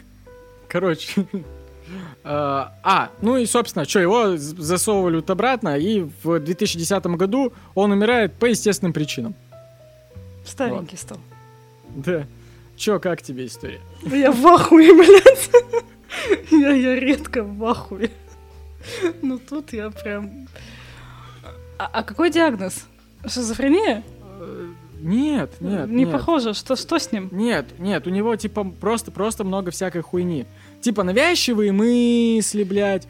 Он, э, типа, он, он помнит все, что он сделал. Типа, ну вот он живет в своих мечтах. То есть это типа... Короче, просто шизофрения слишком размылитое угу. понятие. А в Торонто были врачи не такие, типа, которые, типа, мы всем поставим шизофрению. Его просто лечили точечно от отдельных штук. Поэтому у меня нет на руках, типа, вот этот вот его кейс-файла, где конкретно его это... Тебя за типа убьют, нахуй, я тебе клянусь, блядь. Он бухой. Чего вы от него типа хотите вообще? А, нет, я просто к тому, что он же прям с рождения был не в себе, по всей видимости. Я тебе про это и говорю. Это просто ребенок, которого родил сатана. И он умер, его не вылечили. Он типа просидел 20 лет спокойно, вышел, и первое же, что он пошел делать, первое же, что ты пошел делать, убивать. Короче, что я хочу сказать, что на самом деле это жизнеутверждающая история. Потому что даже если ты боишься крови, не надо останавливаться. И нужно идти до последнего. Ты еще сможешь искупаться в фонтане кровищи в парке со своим другом. Главное верить. Главное верить в свою мечту. Тебя, тебя убьют за типа, а меня за такие ублюдские шутки. Да, короче, э, я надеюсь, что вы неплохо провели время. Обязательно переходите в телеграм-канал, делитесь своим мнением об этом выпуске, делитесь о том, то, что э, еще раз можете написать, что вам не нравится формат, вот это все. Если вам нравится формат, пиш, приходите и пишите. Рассказывайте, что вы делали в момент, все эти три часа, вы же по-любому чем-то занимались там крестиком вышивали, может... Бисером может, плели. Бисер плели, может, библиотеки, может, библиотеки работали. Рассказывайте, мне все это интересно. Под постом. Что еще, что еще хочу сказать? Поддержать подкаст, разумеется, можно, оформив подписку на Бусти. В Телеграме есть специальный канал, вот, он будет прям отдельной ссылочкой в описании к выпуску. Туда заходишь, жмакаешь такой, вот, и тебе скажут, денег дай, и мы тебе все, вот, все бонусные выпуски, там, на сколько, на дохуя часов, ну, вы видите, сколько у нас тут, когда мы просто разговариваем. Короче, на дохуя часов тебе бонусного материала, много кейсов будет прям в Телеграме, прям не выходя из телеги, причем принимают, типа, зарубежные карты. Где еще есть? ВК есть. Есть. А еще скоро должно появиться, вроде как, на Soundstream. Вот. Вы, конечно, если сейчас слушаете, вы проверьте, но это не точно. То есть, скорее всего, это будет где-то, может, через неделю три после... Да, ну, плюс-минус пару недель после выхода выпуска. Если вы слушаете через пару недель после выхода выпуска, то на саундстриме оно есть. Оставляйте, пожалуйста... Что я не так сказал? Что ты ржешь, блядь? Выхода. Выход. Переходите, пожалуйста, в Apple iTunes и напишите ваши отзывы там потому что, как вы видите, ну, из-за того, что я просто не делаю выпуски вот эти 20 получасовые, 40-минутные, там, раз в неделю, раз в две недели, э, меня iTunes немножко не любит и хуесосит. Вот, но я даю вот в месяц раз по 3 часа. Вот. Но ему это не очень нравится, но ему нравится, когда вы делаете вот звездочки ставите и отзыв пишете. Он такой, ну ладно, типчик, давай, мы тебя всем покажем. Вот, поэтому это тоже очень важно. И еще хотя... А, а, а! А, точно. Вот, Настя ж, Настя. Короче, я вначале вам говорил, в конце надо, про... говорят, нужно в конце продублировать информацию.